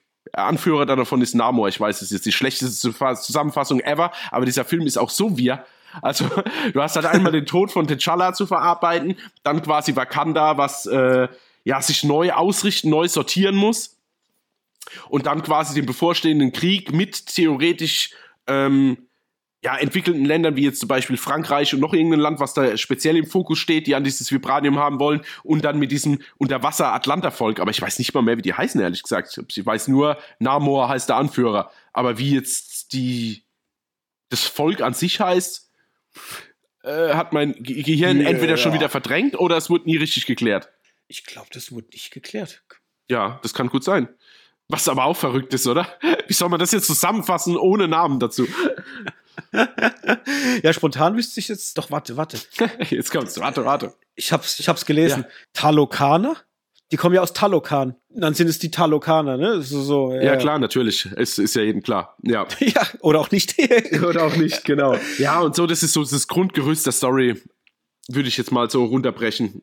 Ja, ja, also halten wir fest, es geht um das Königreich Wakanda, was ja nach dem Verlust ihres Königs versuchen will, stabil zu bleiben. Es geht um den Rest der Welt, die sich darauf berufen, dass ja T'Challa ähm, gesagt hat, er will die Welt mit Vibranium halt unterstützen oder hilfreich unterstützen und die natürlich jetzt an das Vibranium ran wollen, an die Erd- oder Bodenschätze mhm. von Wakanda und du hast dieses dritte Volk, diese Talokaner, ähm, die eigentlich im Verborgenen leben, jetzt durch diesen Brocken an Vibranium ähm, ja als Tageslicht gefördert werden oder ans gefördert werden müssen, weil sie sich halt auch nur irgendwie verteidigen ja. wollen und nicht wissen, wer ist böse, wer ist schlecht und da erstmal versuchen mit den Wakandern äh, ja, gemeinsame Sache gegen den Rest der Welt genau. zu machen. Und vielleicht noch drohen damit, dass wenn sie nicht gemeinsame Sache mit ihnen machen, dass es ein riesengroßer Krieg äh, oder dass ein Krieg ausbrechen wird, wo erst die Wakanda zerstört werden und dann der mhm, Rest der Welt. Ja, so genau. Ne? So, ne? Na gut, äh, puh, soll ich anfangen? Du anfangen? Ich, oh, ich kann gerne anfangen. Ich fühle mich jetzt auch nicht wegen der Zeit, aber also ich war, ich bin kein großer Fan von Black Panther 1, den fand ich schon irgendwie schwierig. Ich weiß, für was er steht und ich weiß, warum er auch so einen Impact hinterlassen hat, aber jetzt persönlich für mich war das jetzt nie der große Wurf. Und ähm, ja, habe jetzt auch eigentlich ja gar keine Ambitionen gehabt, in den zweiten Teil zu gehen, was wir ja auch, was ich, beziehungsweise wir dann auch nicht gemacht haben. Und ja, jetzt habe ich mich aber tatsächlich dann doch gefreut, so, ah, ist auf Disney Plus, dann kannst du den endlich mal anschauen, mal wieder einfach so ein großer Mumpitz Marvel-Film, sage ich jetzt mal, wo nicht viel zu denken ist, aber es halt viel knallt und coole Sachen passieren. Ja, Pustekuchen. Also ich muss sagen, der Anfang ist noch relativ, relativ emotional, auch wenn er mich auch nicht so gepackt hat. Ähm, wie das ganze Thema, weil ich wusste es auch tatsächlich nicht, wie das Thema jetzt T'Challa und dass ja quasi Chadwick Boseman ja ähm, leider zu früh verstorben ist, wie die das quasi im Film aufmachen, das Thema, beziehungsweise zumachen. Und man muss sagen, war ganz okay, aber es hat mich jetzt emotional halt nicht erwischt. Ich habe dazugeschaut, habe gedacht, ja, okay, ist, ähm, ist jetzt halt eine Beerdigung, aber ich habe jetzt auch den, den, den, den anderen, also seiner Schwester oder seiner Mutter, ich meine, klar trauern die, aber ich war jetzt irgendwie, die haben mich jetzt mit ihrer emotionalen Art zu Schauspielern nicht so mitgerissen, wie es vielleicht jemand anders hätte mhm. hinbekommen, sagen wir es mal so. Und dann war ich dann eher bei dieser Beerdigung, muss ich sagen, so dramatisch das dann alles gewollt war, war ich dann eher schon über CGI verärgert, weil da gibt es so eine Szene, wo der Sarg ja. sich hochstellt und in so ein Raumschiff hochgetrackt erstrahlt ja. wird. Und da dachte ich, ach du lieber Gott, wie scheiße sieht denn das jetzt bitte aus? Und ich weiß mhm. jetzt nicht, ob das an Avatar liegt, der jetzt halt relativ nah noch zurückliegt und, und halt mit seinem CGI auftrumpfen kann, oder ob das wirklich so beschissen war, dass mir so extrem auffällt. Als ich sah das und dachte, ja. eigentlich bin ich jetzt schon aus dem Film gerissen. Also wenn ihr mir das jetzt verkaufen wollt, dann hat der Film jetzt eigentlich schon bei mir verloren. Und ja, ja und es entwickelt sich dann auch nicht groß weiter. Du hast so ein paar ah, pseudo-schauspielerische Momente von Angela Bassett, die ich aber auch eigentlich einfach nicht leiden kann. Also die überzeugt mich einfach nicht mocht. Ich mag die, also mhm. das liegt jetzt nicht an, an persönlich mögen oder nicht mögen. Ich, die, das ist für mich so diese typische schwarze Frau. Die hat für mich null Facetten, sondern einfach nur Stolz und, und, und irgendwie Willenskraft so. Und das wird so cool wie möglich irgendwie rübergebracht. Also da war ich eher so ein bisschen zurückhaltender, wie dass ich gedacht habe, okay, die nimmt mich jetzt mit auf ihre emotionale Reise. Auch diese Rede, die sie dann hält mhm. bei dieser Sitzung, ist einfach abgeprallt an mir emotional. Ja, und dann finde ich, ist es einfach, dieser ganze Film ein riesengroßer Flickenteppich. Also ich finde es total lächerlich mit diesen Flügeln an den Füßen, auch wenn das vielleicht vom Comic her passt. Aber das sieht so affig aus. Ich fand das auch den Bösewicht überhaupt nicht überzeugend. Ich fand die, also am ehesten noch die Schwester, wobei da ja auch viele draufhauen, also auf Letizia Wright, fand ich aber eigentlich also irgendwie durch ihre Outfits und durch ihre Art, wenn die dann auch mal in Amerika sind und so, fand ich sie eigentlich schon ganz cool. Dann holt man eine Lupita Nyong'o, ich hoffe, ich spreche das richtig aus, ähm, mhm. also gefühlt einfach nur so zurück, dass er mitspielt. Also diese komische Infiltration ja. inklusive äh, Rettung von, äh, wie heißt denn überhaupt? Wie, wie heißt die Schwester? Riri. Nee, nee, nee, nee, nee, nee. Die, die, die, die, die Schwester normal, Shuri, Shuri genau. Ähm, ja, dann hast du Riri reingeworfen, die aber auch also einfach nur, okay, wir brauchen einen kleinen Prolog für die Serie, die dann kommt mit Ironheart, was auch wieder total halbgar und einfach nur kalt und herzlos irgendwie. Ich weiß nicht, wie ich das beschreiben soll. Das ist alles nur, das ist einfach nur, es ist leider wieder einfach nur Content alles. Es ist mhm, einfach nur, ja. wir bringen und nicht mal die Geschichte richtig weitergebracht, sondern wieder nur irgendwie Names gedroppt und Charaktere, die dann irgendwann mal vielleicht eine Rolle spielen könnten oder nicht. Auch ein Martin Ross, also da mhm. äh, hier, oder hieß, hieß der doch? Ross auf jeden Fall, als dargestellt von hier. Äh, äh, Martin Freeman meinst von du? Von Martin Freeman, genau. Ähm, ach Gott. Yo, also den haben sie auch nur zurückgeholt, weil er, glaube ich, noch Vertrag hat. Mhm. So für den zweiten Film. Ja, also es ja. fühlt sich alles fürchterlich unecht an, fürchterlich ohne Liebe inszeniert. Gerade in einem Film, wo ein Verlust im Fokus steht, fehlt mir irgendwie komplett das Herz. Die Action-Szenen funktionieren irgendwie nicht. CGI des Grauens teilweise. Ähm, dann auch diese Läuterung von dieser Generalin, die dann, weißt du, also, sorry, was hatten die, wie viele Dienste hatten die schon erwiesen und jetzt passiert das? Und jetzt, äh, nee, sorry, also mhm. äh, es ist kein Vertrauen mehr. Also zuerst mit diesem Killmonger und jetzt noch das. Also sorry, du bist jetzt hier dismissed so. Also ja. Ich, ich weiß, ich hat mich null gepackt. Ich bin auch, ich gebe es auch zu, ich bin zwischendrin auch, sind mir kurz die Augen zugefallen und dann habe ich es wieder aufgemacht und da dachte ich aber nicht, oh, es spult sie zurück, sondern naja. Ja, mir ging es äh, sehr, sehr ähnlich. Also das, das Krasseste ist, dass der Film mir äh, komplett mhm. egal ist. Also er ist völlig Wurst. Er ist für mich eigentlich gar nicht existent. So. Mhm. Das ist schon hart, weil zum einen ist es so, der geht verdammt ja. lang. Der hat eine richtig lange Laufzeit, ja, mit äh, zwei Stunden 41. Und ich dachte die ganze Zeit, ey, was kommt denn noch alles? Also ich fand, ich, eigentlich kann ich alles, was du gesagt hast, eins zu eins auch so unterschreiben. Ich fand, dass das ein riesen Patchwork aus verschiedenen Ideen war, die aber alle nicht zueinander finden, so, so ja. richtig und auch irgendwie nicht gut miteinander verknüpft sind. Ähm, auch das Thema äh, mit dem, mit dem CGI furchtbar. Also es sieht zu Teilen mal mhm. ganz passabel und gut aus, aber auch zum gleichen Teil auch wieder ganz, ganz schlimm und scheiße aus. Ähm, ich fand zum Beispiel, wenn dieses äh, Volk das erste Mal aus dem Wasser tritt und da auf, auch auf dieser Brücke mhm. und so sind. Das fand ich mega ja. geil. Das hat zum Teil richtig bedrohlich gewirkt und auch von den, vom Kopfschmuck, was sie so anhaben, mit den Gesichtsmasken, das fand ich so, wow, das hat Impact. So, man merkt, die sind bedrohlich, ja. Auch mit den Gesängen fand ich ein guter, guter Trick. Ja, sorry. Ja, ja, mit diesem, mit diesem ja, ähm, Sirenengesang. Ja, ja, ja, super. Ja. ja, fand ich richtig cool. Und dann hast du aber auch wiederum dann unter Wasser dann Szenen, wo die einfach nur noch komplett scheiße aussehen. Und auch dieser Namor als Bösewicht war für mich, da, da, die haben den falschen mhm. Schauspieler genommen. Der strahlt für mich nichts Bedrohliches aus, um, um, in irgendeiner Form ein Antagonist zu sein. Der ist so. Ja, so, so klein, gell? Ist einfach, und irgendwie so untersetzt. Mhm. Also ich fand es jetzt null beeindruckend, den Typ. Ja. Also ich, ich traue ihm halt diesen Anführer und diesen Kriegsherren einfach nicht zu. Und da, da hatte ich halt auch ein Problem damit. Und ja, dann, wie du es halt gesagt hast, du hast halt diese einzelnen Storybeats, ähm, die viel zu, die viel zu groß für sich alleinstehend sind, als dass man sie in dieser Kombination zusammenbringt. Ja. Ich dachte die ganze Zeit, also ich musste auch mit dem Einschlafen mhm. kämpfen. Ich habe die ganze Zeit so schwere Augen gehabt und dachte mir immer, ey, warum habt ihr nicht einfach einen Film gemacht, wo ihr erzählt, wie der König gestorben ist, wie jetzt das Land versuchen muss, stabil zu bleiben und wie der Rest der Welt versucht, dieses kleine Land auszubeuten und, und macht daraus einen coolen, ernsten Marvel-Film. Ohne dieses Unterwasservolk. Das, das ja, ja, genau. Genau. Also eher in Richtung Polit-Thriller, wie jetzt in Richtung mhm. Action-Spektakel. Das hätte auch ruhig mal funktionieren ja. können. Und ich glaube auch, dass die, ja. sagen wir, die entsprechende Community, für die der hauptsächlich gemacht ist, da auch echt fein damit gewesen wäre. Ich kann ja. mir das auch vorstellen. Also, und ja, und schauspielerisch halt, man kann da noch nicht mal wirklich fast von Schauspiel großartig sagen, weil halt es ist halt alles so, ja, ich, ich sage jetzt mein mhm. Drehbuch, äh, mein, mein Skript auf und gut ist.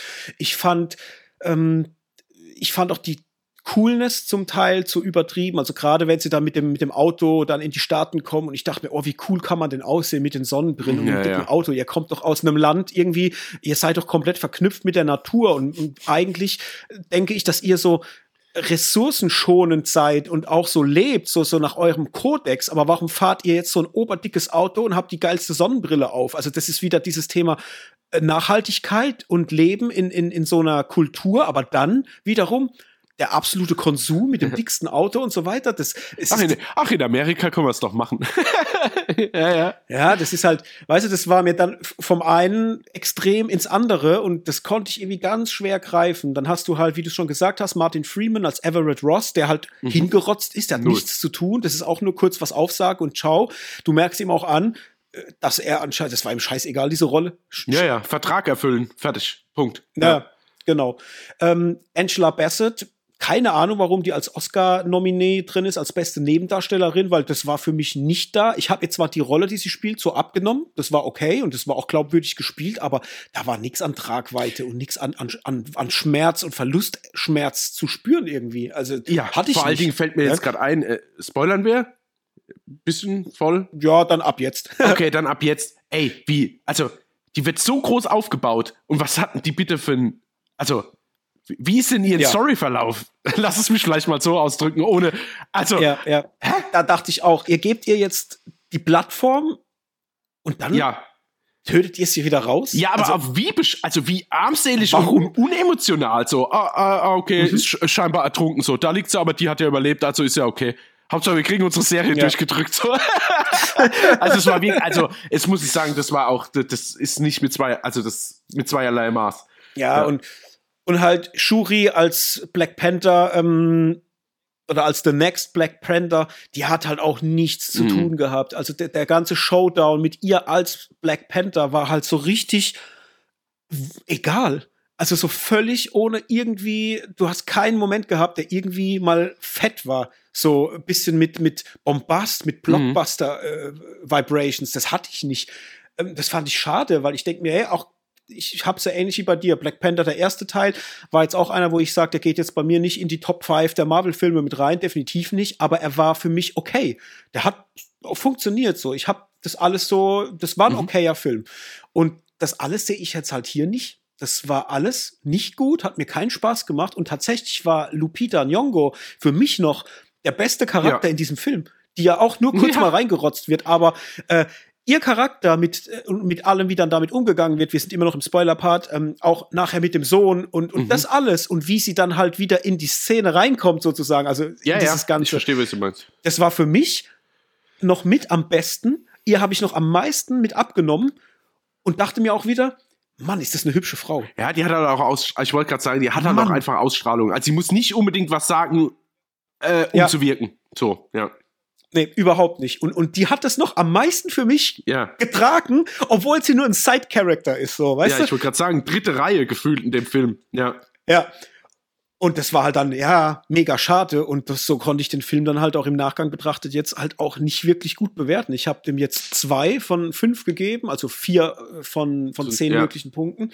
Ähm, mehr hat er für mich da halt nicht gebracht, weil er mir da halt einfach zu langweilig war. Und ich muss es nochmal sagen, ich habe so kämpfen müssen, um nicht einzuschlafen. Der war wirklich durchweg langweilig, weil halt auch jede Szene oder jeder Handlungsstrang, der an den nächsten anknüpft, so völlig ohne, ohne mhm. Impact war. Das war wie so ein Aneinanderreihen von, von Szenen, die aber irgendwie miteinander sich nicht gut anfühlen. Und du hast ja auch in keinem Moment irgendeine Form von äh, von Angst um irgendwen oder um Spannung um irgendwen. Also auch dieses Thema, wie sie äh, Riri aufbauen dann in diesem Kostüm und die kann halt nachher einfach alles fliegen. Die ist, die ist ohne irgendwelche Vorkenntnisse da drin und kann das alles. Ja, und, und hat, hat aber auch gleich auch ein Motorrad und ein Muscle Car und alles und ist aber irgendwie Studentin, lebt, ja. lebt in der WG, so überspielt. Weißt du, halt, die Garage ist dreimal so groß wie ihr Zimmer, so vier, fünfmal so groß.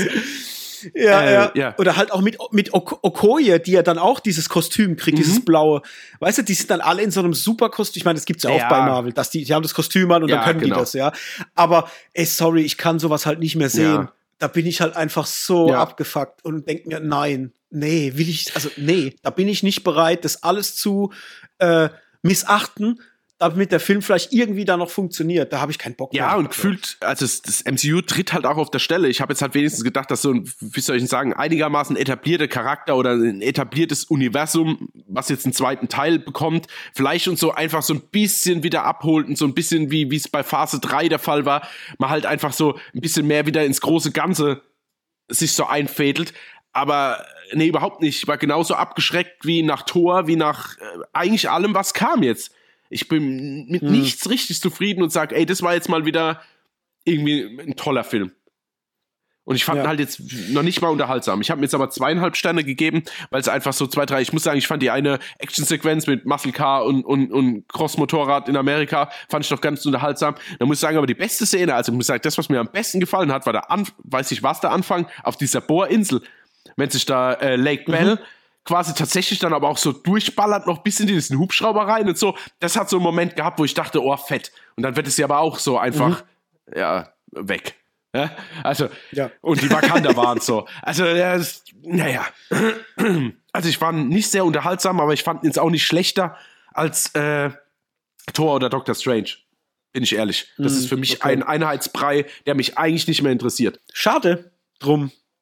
Aber ja, müsst ihr selber entscheiden. Ihr habt es ja jetzt gehört. Von mir zwei, von Hendrik zweieinhalb. Von dem her äh, bedingte Empfehlung ja. von Hendrik. Von mir kriegt er keine Empfehlung. Und was ihr daraus macht, das bleibt jetzt euch überlassen. Viel Spaß damit. ja, genau. Da habt das. Macht was damit. Macht was draus. genau.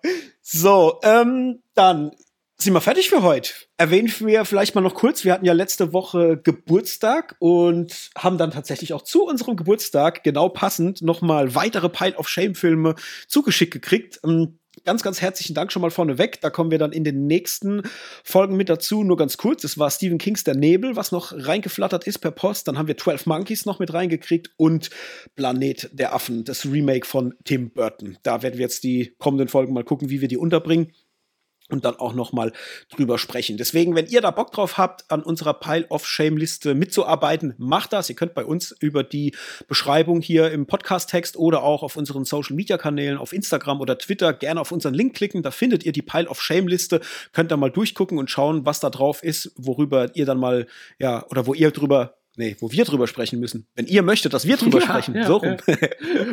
da könnt ihr uns einen dieser Filme schicken. Und dann geht's ans Eingemachte. Dann müssen wir drüber quatschen, ob wir das wollen oder nicht. Und ich bin jetzt froh, dass von der Liste zumindest mal The Green Inferno runter ist, weil ähm, wie gesagt, jahrelang vor mir hergeschoben und ja, äh, wahrscheinlich wäre da noch viele weitere Jahre da drauf gelandet oder mhm. da drauf liegen geblieben, wenn es nicht so weit gekommen wäre. Deswegen vielen, vielen Dank nochmal an den Simon für das Zuschicken von dem Film. Das war jetzt auf jeden Fall mal eine witzige Kiste, das Ding zu gucken, auch wenn er dann schlussendlich doch nicht so gefallen hat, wie man sich das vielleicht erhofft hätte. Und ja, dann war's das für heute. Noch was zu sagen, lieber Hendrik? Nee, äh, haben auch relativ viel geredet, oder? Das wird ja eine extra, extra long Version heute vom, vom ja, genau. Podcast. Da gibt es nächsten, nächsten Donnerstag gibt's dann keinen, weil wir haben jetzt zwei. Nee, Spaß natürlich. Natürlich geht's, geht's weiter mit Content nächstes, nächste Woche. So sieht's aus. In diesem Sinne, haut rein, schaut für Filme, schaut für Serien, folgt uns überall, wo es geht und erzählt weiter, dass es uns gibt. Bis dahin. Ciao, ciao. Macht's gut. Ciao.